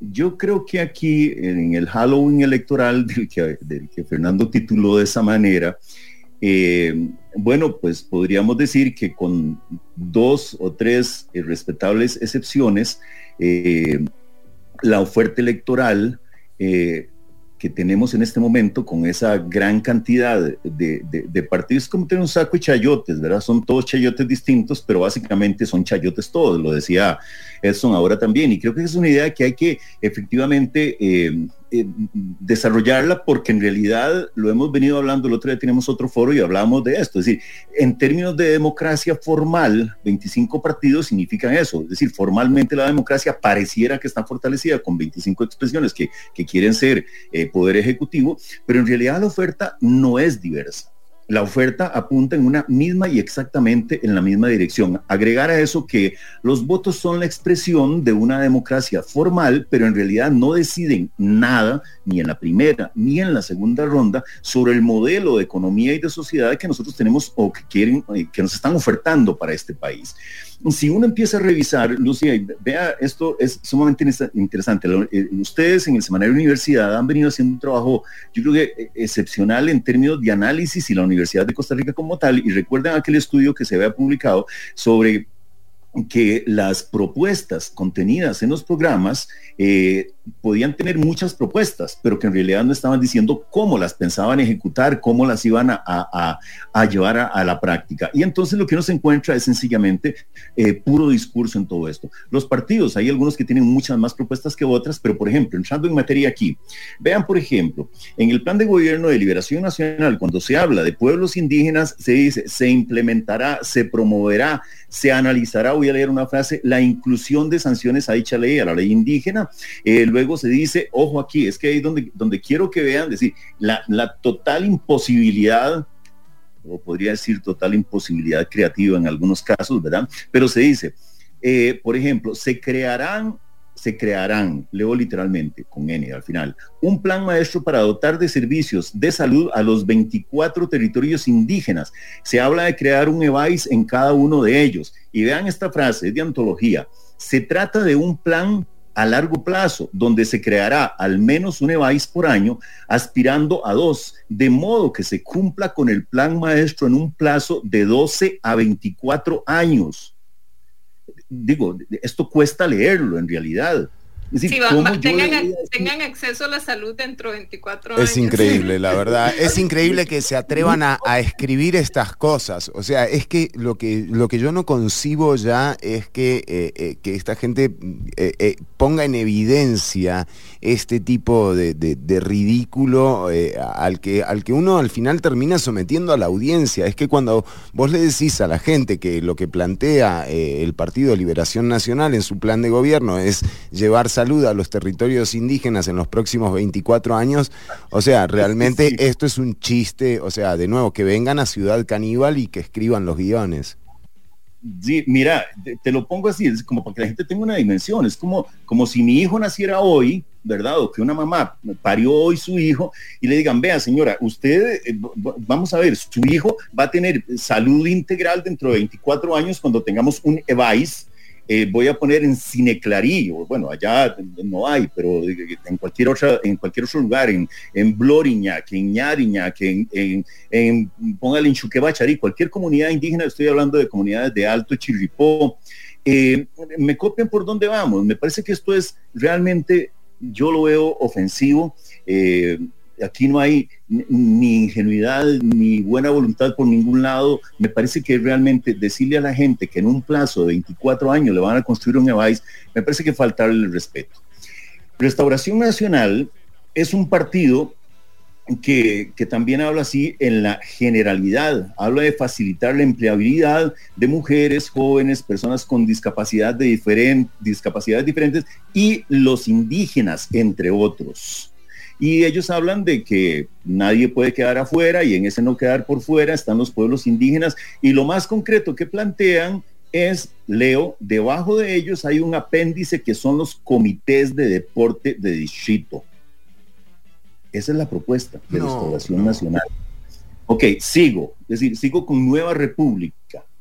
En el plan de Nueva República sí tengo que reconocer que se trabaja mucho más o se trabajó más sobre territorios indígenas. Se menciona 17 veces la palabra indígena. Eh, se habla de crear un subsistema de educación indígena en temas de infraestructura. Ojo la visión. Un subsistema de educación indígena en temas de infraestructura y habla de generar direcciones regionales indígenas o que existan, así dice, lo estoy leyendo entre comillas, repito, generar direcciones regionales indígenas o que existan dentro de la dirección regional pertinente funcionarios indígenas que se encarguen de los centros. Esto ya lo tiene el Ministerio de Educación Pública bastante desarrollado, pero es un tema en el que no me voy a meter. Eh, yo creo que es imposible que sean más genéricos porque hablan de desarrollar una política exterior, ojo, que patrocine el abordaje de los problemas estructurales de nuestros países. Digo, eso es como, voy a hacer un plan de gobierno para la Vía Láctea, más o menos, ¿verdad? Y, esa es, repito, la generalidad que, con que se habla aquí. Dice, nuestro pues, país tiene una deuda. ¿ah? Precisamente hay dos cosas que me interesan mucho, que me parecen muy recientes y que también están relacionadas con campaña. Bueno, una no está en campaña electoral, pero hay dos, hubieron dos anuncios que me parecen importantes de, de hablar con usted y como problematizarlos. El primero fue el momento en que Figueres dijo, en seis meses te resuelvo los conflictos, ¿verdad? En seis, ustedes me eligen presidente y en seis meses te resuelvo como lo de las indemnizaciones. Em, hablemos tal vez de ese cascarón y, también quisiera hablar como del anuncio de los 3.200 millones que anuncia el Poder Ejecutivo. Em, si podemos problematizar esto, ¿verdad? Primero por el atraso que hay, eh, segundo por la poca claridad que tenemos sobre cómo, a quiénes, de qué manera, eh, cómo los, los, los, pueblos originarios tampoco lo saben. Eh, pero es, es la información que tenemos. Tenemos un cascarón, digamos, una promesa flash impresionante, un anuncio que me parece que a mí me impactó muchísimo. Yo no sé cómo lo recibió usted, digamos, saber que en seis meses Figueres iba a resolver esto, pero al mismo tiempo yo no, no tener idea de qué iba a suceder con esos 3.200 millones que el Poder Ejecutivo anuncia para indemnizar a tierras indígenas. Lucía, hagamos un trato. Déjeme cuadrar una ideita más para, porque hay un plan de gobierno digamos, de antología que, tengo que decirles y luego entro en, esos dos puntos que usted menciona. Súper, dele. Eh, hablo, de, Liberación Nacional, hablé al principio, pero de ahí ahora estamos en una condición en la que el otro partido con, tres votos o con 300 mil va eh, uno de estos señores a ser presidente de, la República. Y entonces aquí hay que ponerle cuidado a esto. Yo no sé si la gente eh, logró leer lo que podríamos llamar el plan de gobierno, eh, gobierno justo e inclusivo del partido eh, de, don el señor Chávez y la señora Cisneros. Eh, miren, si uno se pone verdaderamente a revisar esto con seriedad, me parece que seriedad es casualmente lo que faltó allí. Es un plan de gobierno de 24 páginas que si le quito la, la portada, la tapa y la contratapa me queda en, 21 páginas. Las páginas, digo, es que hay que ver a la gente así, una página normal, para ponerse así en tamaño normal, eh, uno puede meter unas 416 palabras. Yo hice un cálculo con una página ahí que escribí tal. 416 palabras. En el plan de gobierno, la página más cargada, una de las páginas más cargadas, tiene 264 palabras. Es decir, tiene 152 palabras menos que una página normal. Y así, con muchas menos palabras, van eh, las otras páginas de este plan de gobierno. En la contratapa dice, es que son cosas casi eh, risueñas, voy a decirlo de esa manera. Eh, el verde, dice, el plan de gobierno representa nuestras montañas blanco igual paz, azul representa nuestros mares. En la antigüedad, cuando yo era muy carajillo, decía, es como si yo dijera, mi madre es una rosa, mi padre es un clavel, ¿verdad? Y había una frase que, cosas de ese tipo. Es decir, decir, me parece que aquí hay realmente en todo esto también una falta de, respeto a la ciudadanía y a la democracia como tal, en, el sentido de la democracia como si hubiese participación efectiva de la gente tal. Dice este plan de gobierno, estamos convencidos de la necesidad de promover acciones para la participación política de la población afrodescendiente e indígena y disminuir las desigualdades en acceso a la educación, la salud y la empleabilidad.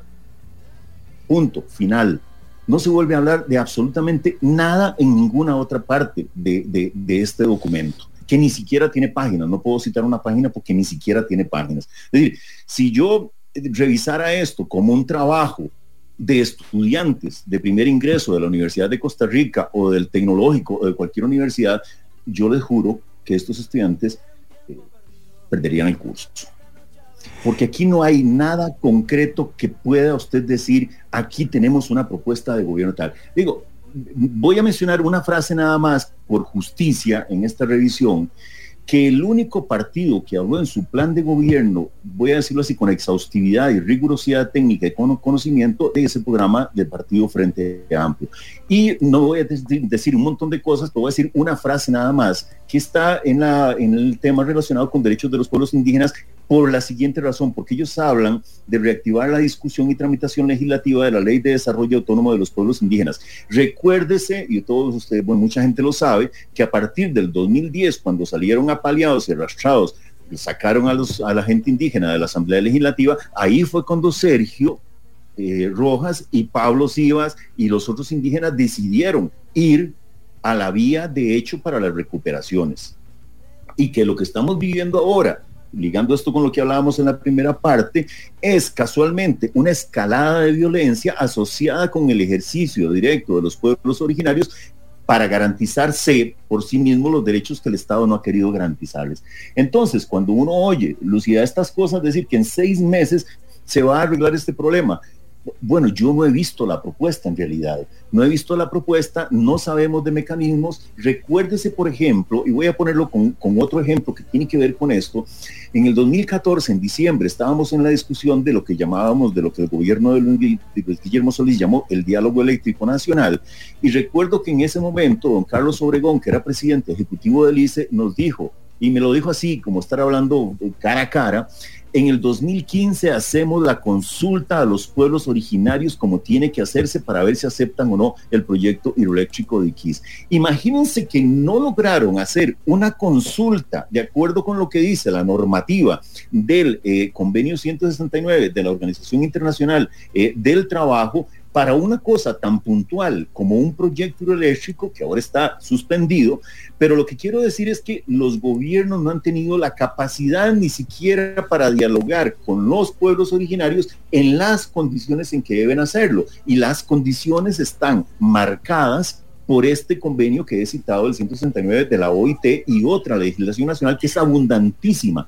Entonces, yo en seis meses quisiera si uno se pone optimista y, cree de buena fe, es una linda propuesta, pero digo, es una buena frase, pero en realidad aquí no le veo ninguna posibilidad real a eso.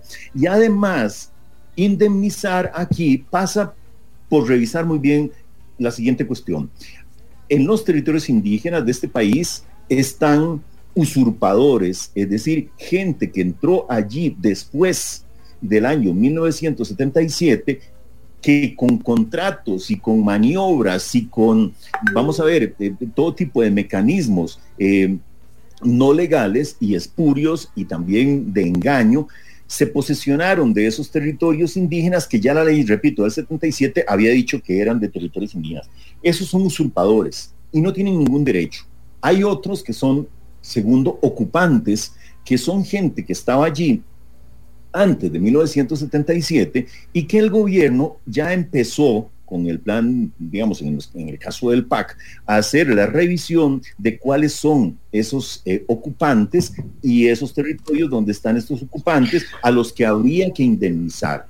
Y la tercera, por decir así, categoría son los indígenas que en todos los casos son los dueños reales de esos territorios pero no todos los que se dicen indígenas casualmente, porque aquí entonces el respeto de la cultura de los pueblos originarios pasa por respetar lo que ellos y ellas dicen de quién es o no es indígena.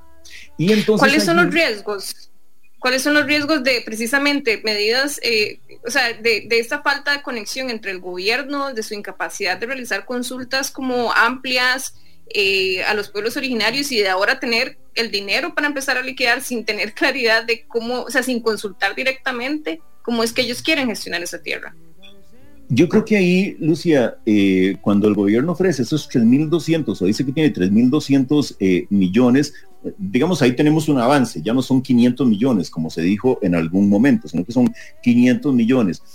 aquí habría que revisar con toda con todo cuidado lo que el gobierno ha venido haciendo y la identificación que tiene de los eh, de las personas que están allí, repito, como ocupantes que tengan derecho a esta, eh, a esta indemnización. Pero eso es una cuestión realmente delicada en la gente, en los territorios, la gente indígena sabe dónde está el territorio. En algunos casos hay eh, problemas de límites. Recuerde, por ejemplo, lo que nos decía Leo y otra gente allá en, Bajo Chirripó, que hay algunas partes, Carlos Artavio nos habló de esto también, nos decía que había partes donde los límites no estaban del todo claros. Habría en este caso que revisar muy bien lo que ha venido haciendo el gobierno. Aquí el que podría dar respuesta más concreta a esto es don Randall Lotarola y, y saber en qué con qué eh, base o fundamento ellos van a decir, aquí vamos a indemnizar, y aquí corresponde y tal.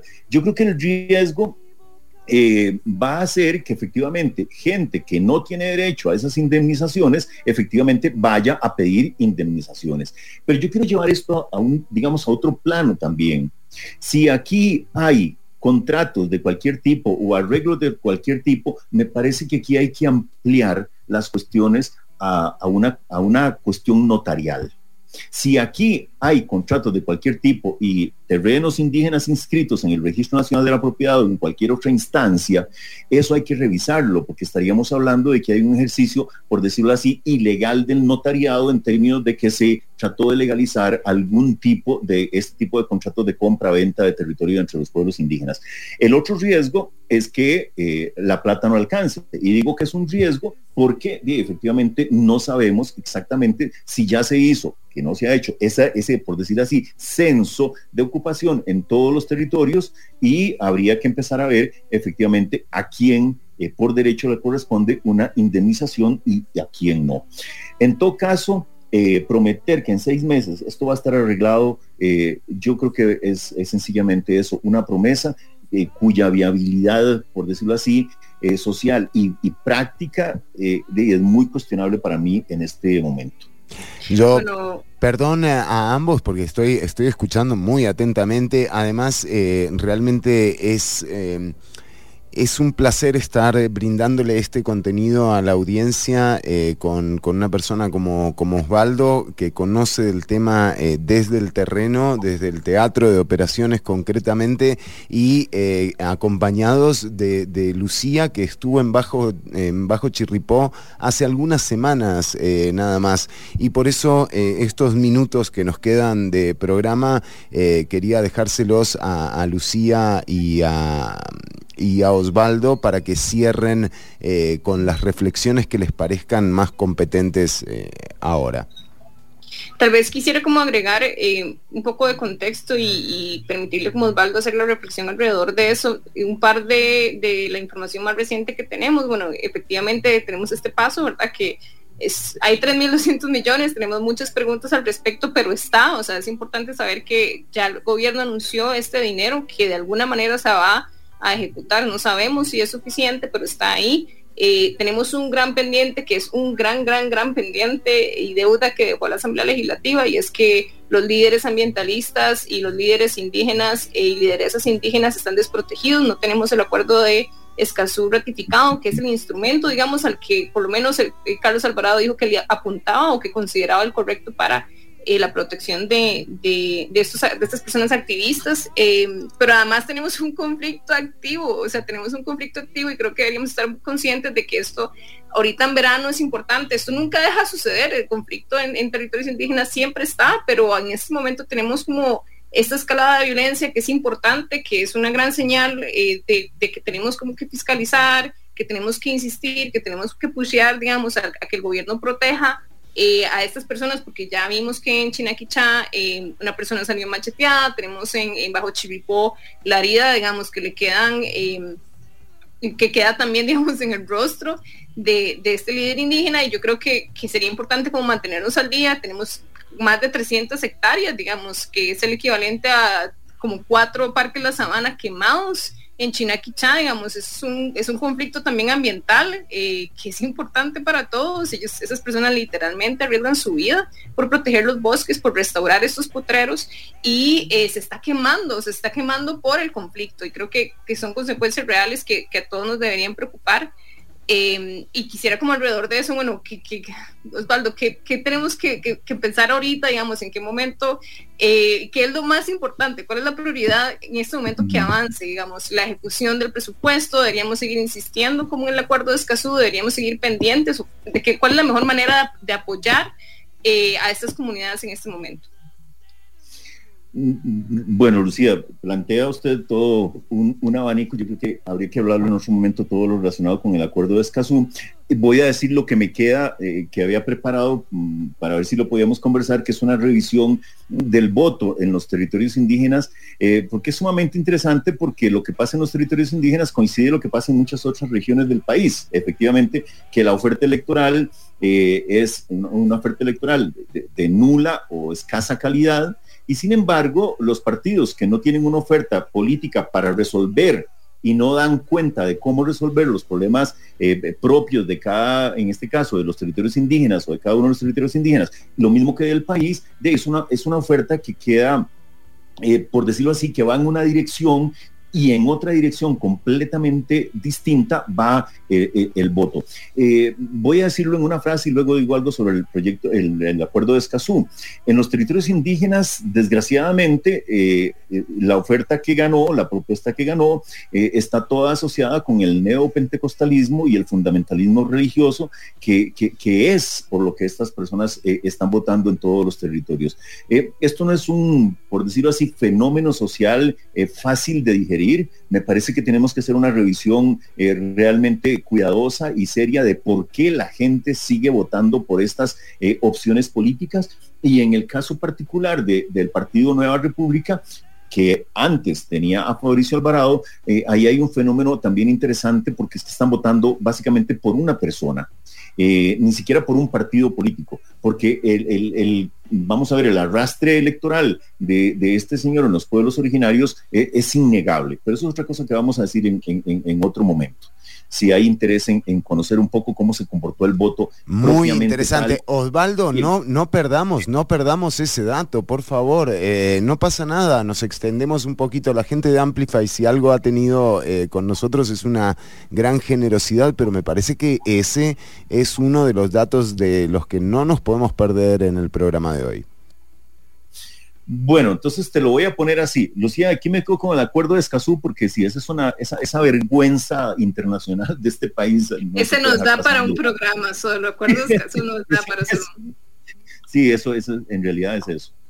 Bueno, eh, cuando decimos que la oferta electoral es una oferta de mala calidad o de nula calidad, pero sobre todo que no representa una posibilidad real de mejorar la calidad de vida, que es algo que ustedes también estaban hablando ahora, eh, yo, yo creo que eso hay que revisarlo eh, muy bien porque aquí estamos hablando de cómo la democracia formal quedó reducida a el voto Y entonces la gente, eh, eh, esto es una cosa, y voy, voy a decir un titular porque es una cosa que se podría desarrollar. Si ustedes revisan las propuestas económicas del Banco Mundial, del Fondo Monetario Internacional y revisan países con brutales y cruentas dictaduras militares, eh, como la de Chile y la de Argentina, para mencionar solo dos, o lo que hizo Boris Yeltsin en, en, Rusia, decir, esa oferta económica del Banco Mundial, que aquí está muy bien representada en esta segunda ronda electoral, es decir, es la misma oferta electoral que se ha aplicado en las democracias formales como Costa Rica. Entonces, nosotros no requerimos tener un ladrillo como la dictadura de Pinochet, ni que Milton Friedman y los Chicago Boys de Estados Unidos aprobaran ese programa de gobierno, pero ahí está y es el mismo. Les recomiendo a la gente que vean un documental de Naomi Klein que se llama La Doctrina del Shock. Y ahí van a tener una fotografía o una película clarísima de, todo esto que estoy hablando y, que no me voy a meter. Bueno, los votos son nada más la expresión formal. Entonces decía que eh, cuando decimos que la oferta electoral va en una dirección completamente distinta de la, eh, de la, mejora de la calidad de vida, pues lo podemos ver con datos concretos. Yo, yo quisiera decirles dos datos nada más. Eh, en, la, estadística, en las estadísticas del país que publicó el Instituto Nacional de Estadística y Censo para, en el año 2021, estamos hablando de que el porcentaje de hogares pobres eh, era del 23% en Costa Rica, es decir, 23 de cada 100 personas tienen algún nivel de pobreza y de pobreza extrema, 6 de cada 100 personas con esta condición. Pero el dato más importante no es ese, sino que en las jefaturas de hogar femeninas, es decir, donde las mujeres son cabeza de hogar, la pobreza extrema alcanza al 51% de esos hogares jefeados por mujeres. Este es un dato escalofriante, porque no solo estamos hablando de la desigualdad en general y de la inequidad en general, sino del recargo sobre las mujeres de soportar y atender a las familias, a la población. Ahora, te, escucho. Sí, sí, sí, te escuchamos. Esta, esta cosa. Eso es para que la empresa pues Santos se ponga las pilas y me dé un servicio de buena calidad que ha costado mucho. Bueno, no sé si escucharon el dato de las mujeres, ¿verdad? Que, sí, sí, claro. Es espeluznante. Ese dato me parece que es un dato que refleja, pero no eh, la pobreza en este momento, sino que aquí, que digamos, lo que quisiera poder explicar a la gente, pero nada más lo voy a decir en una frase, es que la pobreza es un acumulado. Es decir, lo que tomamos es una foto de la actualidad, pero para que alguien se haga pobre es todo un proceso de cuatro, de otros cuatro y otros cuatro y otros cuatro, o de uno, dos, tres, cuatro, cinco gobiernos, seis gobiernos para atrás. Y en este caso, eh, ese acumulado, yo podría decir, para ponerlo si quieren ustedes en grandes zancadas, podríamos hablar que desde 1980 estamos retrocediendo en esta dirección de liquidación del Estado social, que es prácticamente la oferta de estos señores. Pero bueno, si uno empieza a revisar también eh, quién ganó, voy a, resumirlo así. Por ejemplo, nada más para poner ejemplos, eh, en el distrito Chirripó, en el cantón de Turrialba, que, es parte, de, no donde estuvimos en Bajo Chiripó, sino en, en Chiripó arriba, donde queda eh, el territorio Cabecar de Alto Chiripó. Ahí ganó el partido Nueva República con el 47% de los votos y le siguió la Unidad Social Cristiana con un 15% de los votos y en tercer lugar Liberación Nacional. Por ahí se coló el Frente Amplio con 113 votos. En otro distrito como Telire, que es puro territorio indígena, allá en Talamanca, ganó la Unidad Social Cristiana, lo cual es muy tradicional por allá. Luego sigue Nueva República, ¿verdad? Con un 23% de los votos y luego Liberación Nacional. Otra vez el Frente Amplio en cuarto lugar. En otro distrito como Bratzi, también en, Talamanca, vuelve a ganar Nueva República, sigue la Unidad Social Cristiana y sigue Liberación Nacional. Y ahí en el cuarto lugar aparece el partido de Doña Pilar Cisneros. Y para poner otro ejemplo, Matina, que es donde estábamos nosotros el otro día, donde el alcalde ofrece indígenas a los, a los empresarios, eh, ahí vuelve a ganar el partido Nueva República y siguen los dos partidos tradicionales, la Unidad de Liberación ganando. Es decir, esta incongruencia eh, eh, hay que explicarla. Digo incongruencia entre la propuesta de solución de los problemas reales de los territorios indígenas y eh, los que ganan aquí, que no están ofreciendo nada concreto para arreglar la calidad de vida en estas poblaciones, salvo que dentro de 24 años ya podemos tener un EVAIS, porque en realidad eso es lo que nos están ofreciendo. Es decir, este es un fenómeno realmente muy sociológico y que hay que, que, hay que analizar y, ver por qué la gente se comporta de esa manera. Explicaciones podríamos tener muchas. Yo hoy lo que hago es nada más como tirarles estos datos, datos y tal. El fenómeno se repite otra vez también en el distrito Brunca en Buenos Aires. Por supuesto, hay población indígena vuelven a quedar en primer lugar eh, el, Liberación Nacional y en segundo lugar el, Nueva República. Entonces, ¿qué es lo que quiere decir esto?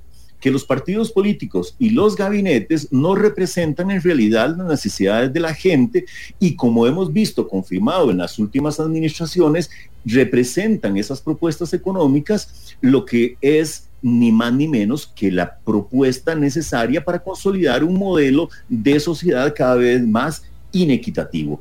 Entonces aquí uno eh, en realidad está viendo que no hay una, por decirlo así, una coherencia entre lo que los partidos ofrecen en estas democracias electorales y lo que la gente realmente necesita.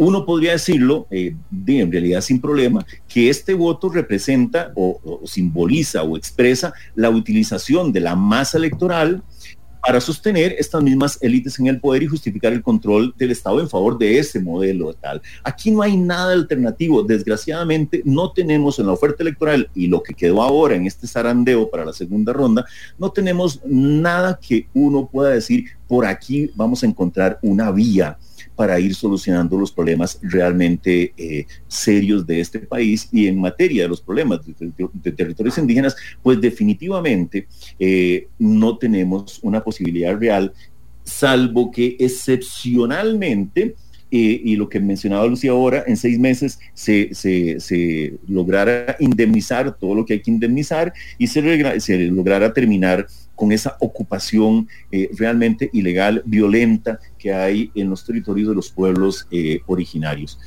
Eh, hay, legislación, hay legislación y jurisprudencia de sobra. Ustedes hablaban de la ley indígena de 1977. Habrá particularidades en esas 300 hectáreas que también señalaba Lucía al principio.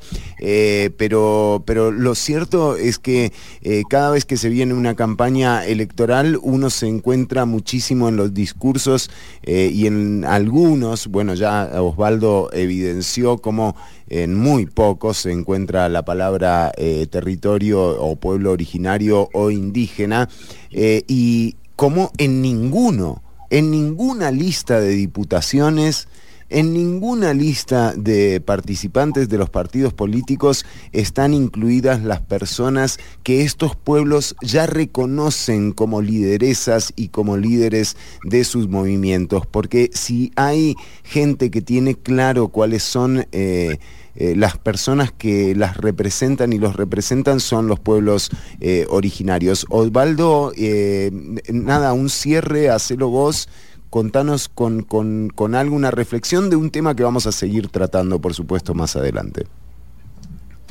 Nada, yo, yo creo que de, en realidad es, por decirlo así, eh, muy decepcionante ver cómo efectivamente la democracia de Costa Rica ha, llegado a este eh, nivel de deterioro. Eh, aquí estamos viendo un juego electoral mediado por por el poder, definitivamente por el poder mediático que tienen las empresas comerciales de información y de propaganda. Me parece que hay que empezar a superar aquello de llamar a estas empresas medios de comunicación colectiva, que de eso no tienen eh, nada o muy poco. Me, parece que eso, ese imaginario de que Costa Rica es un país eh, con libertad eh, de prensa consumada y con libertad de comunicación es un espejismo en realidad y que solo con lo que ustedes hablaban antes queda demostrado por el tipo de financiamiento que tienen los partidos políticos y la lejanía tan grande de la oferta electoral con las necesidades reales del país, pues aquí estamos, repito, en una condición decepcionante de lo que se ha convertido este esta, digamos, democracia formal y electoral de Costa Rica. En términos de los pueblos originarios, bueno, yo creo que los pueblos originarios eh, podrían pensar en, en, realmente por qué siguen teniendo los problemas que han tenido durante siglos y por qué las sociedades seguimos teniendo esos problemas con los pueblos originarios desde hace siglos y que ahora se expresan de esta manera. Eh, allá cada quien podrá creer en lo que quiera creer y por quien quiera votar, pero me parece que hay que hacer, yo llamaría eso, hacer una reflexión sumamente crítica y a entender que el ejercicio de los derechos eh, no empieza ni termina en el voto que el voto es sencillamente un momento mediado, repito, por la propaganda comercial y electoral, en la que te venden igual que un atún a un candidato presidencial, y eh, de que en realidad el ejercicio de los derechos es lo que en realidad cuenta. Y aquí, pues ya hemos visto que ese ejercicio real de los derechos eh, provoca asesinatos, provoca violencia. Eh, este, esta quema de, que estamos viviendo ahora, eh, estamos hablando permanentemente con la gente de China, Quicha también, y miren, para ponerlo en términos reales a la gente que, nos escucha, es decir, nada más piensen, voy a decir el nombre de Doris Ríos, que es una mujer cabeca allá en China, Quichá, viven día con día, noche tras noche, en la zozobra de que no saben qué va a pasar, si va a llegar la turba, si los van a apedrear, si los van a machetear, si van a tener protección de la policía, que muy pocas veces la tienen de manera efectiva. Es decir, vivir en esa zozobra, en esa amenaza constante, es la vida cotidiana de todas estas personas.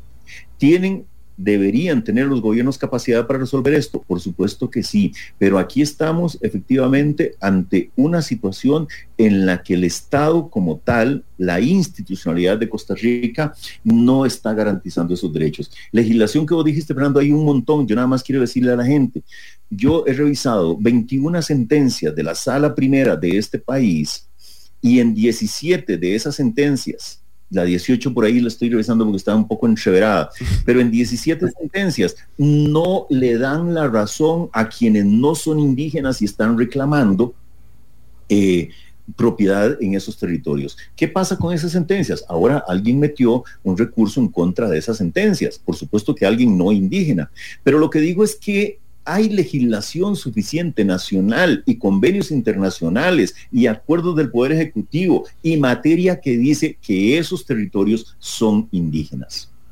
Pero no tenemos nosotros como sociedad ni la institucionalidad las agallas para hacer cumplir eso. ¿Qué, intereses hay detrás de todo esto para que no se cumpla? Eh, eh, hay varios, bueno, hay familiares de políticos que tienen tierra en territorios eh, de pueblos originarios con intereses claros. bueno, esto, esto es así. siempre un placer, Lucía Molina. Nada, creo que para redondear el tema, un poco hablamos de la crisis de nuestra democracia y creo que no hay forma más fácil de visualizarla que ver la falta de representatividad que hay en una de las poblaciones más vulnerables en este momento en el país, que son los pueblos originarios. El, abandono estatal para el, literalmente la función del Estado era atender a estas poblaciones, eh, está creada para esto y ese abandono solo habla más de, de la crisis democrática y estatal en la que estamos en este momento Em, no sabemos qué van a suceder en los próximos cuatro años, pero eh, creo que es un, buen momento para mantenerse vigilante a lo que sucede, eh, que recuperen algún espacio en la discusión en los pueblos originarios para que dejen de sufrir solos, que dejen de defender los bosques solos. Creo que eh, con los conflictos activos que tenemos ahora más que nunca estamos entendiendo cómo la información, el acceso a la información puede ser una herramienta para darles apoyo eh, mantenernos informados y mantenernos ah, informados también sobre cómo avanzan los proyectos que de alguna manera u otra los pueden llegar. Yo las invito y los invito a que eh, vayan al semanario Universidad y lean los artículos tanto de Lucía como de Osvaldo, eh, todos los temas que tienen que ver además con las intenciones de abrir el mercado eléctrico. Ha sido otro de los grandes temas que hemos hablado con Osvaldo Durán, profesor docente del Instituto Tecnológico de Costa Rica eh, y, nada, hay una fuente inagotable para nuestros espacios eh, de conocimiento y de contacto también eh, con los pueblos originarios. Así que Osvaldo, te agradecemos muchísimo la participación. Edson Gómez, que también está con nosotros, se despide. Muchísimas gracias Fernando, a vos, a Lucía, a don Osvaldo también, siempre un gusto poder escucharle, conversar.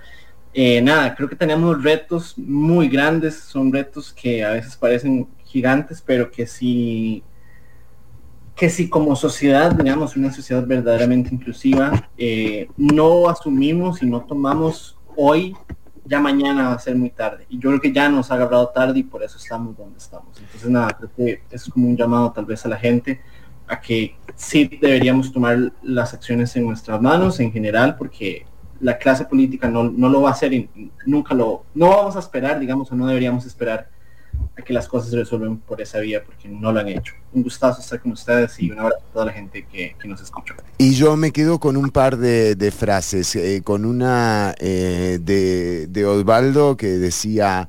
Eh, que bueno, que, realmente el evento electoral es solo un día, que aquí el trabajo eh, es inagotable, realmente todo lo que hay que hacer eh, tiene que ver con la capacidad de organización que han demostrado también los pueblos originarios, con la posibilidad de garantizarnos un futuro con soberanía alimentaria que dependa de nuestra gente, de nuestras raíces, de nuestra tierra y sobre todo eh, con esto que decía eh, Lucía también, ¿no? No sabemos lo que va a pasar en los próximos cuatro años porque, porque realmente nos tiembla el tono cada vez que vemos que aquí hay un conflicto armado que ya cuenta con personas asesinadas y que el gobierno y el poder judicial todavía no ha determinado, no ha llevado justicia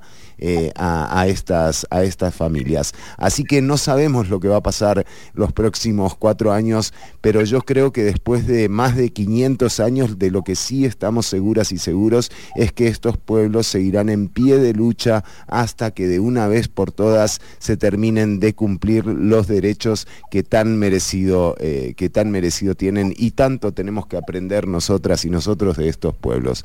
Muchísimas gracias audiencia, nos encontramos el próximo domingo a las 10 de la mañana con otra emisión en vivo de Quién es qué por 95.5 FM Amplify Radio. Recordá Ciudad Caníbal lunes y jueves de 1 a 3 de la tarde. Compañeras, invitado, un placer. Un placer, como siempre. Fernando, ¿qué tienes ahí atrás? Una torre de transmisión. Tengo.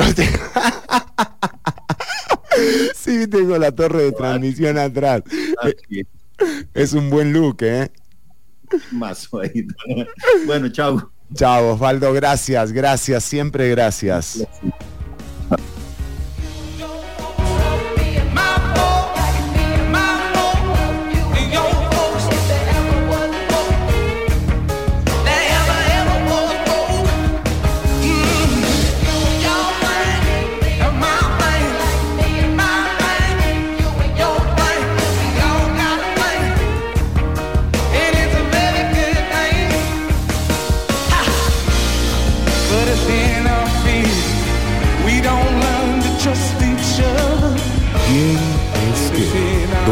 De 10 a 12 por 95.5 FM, Amplify Radio.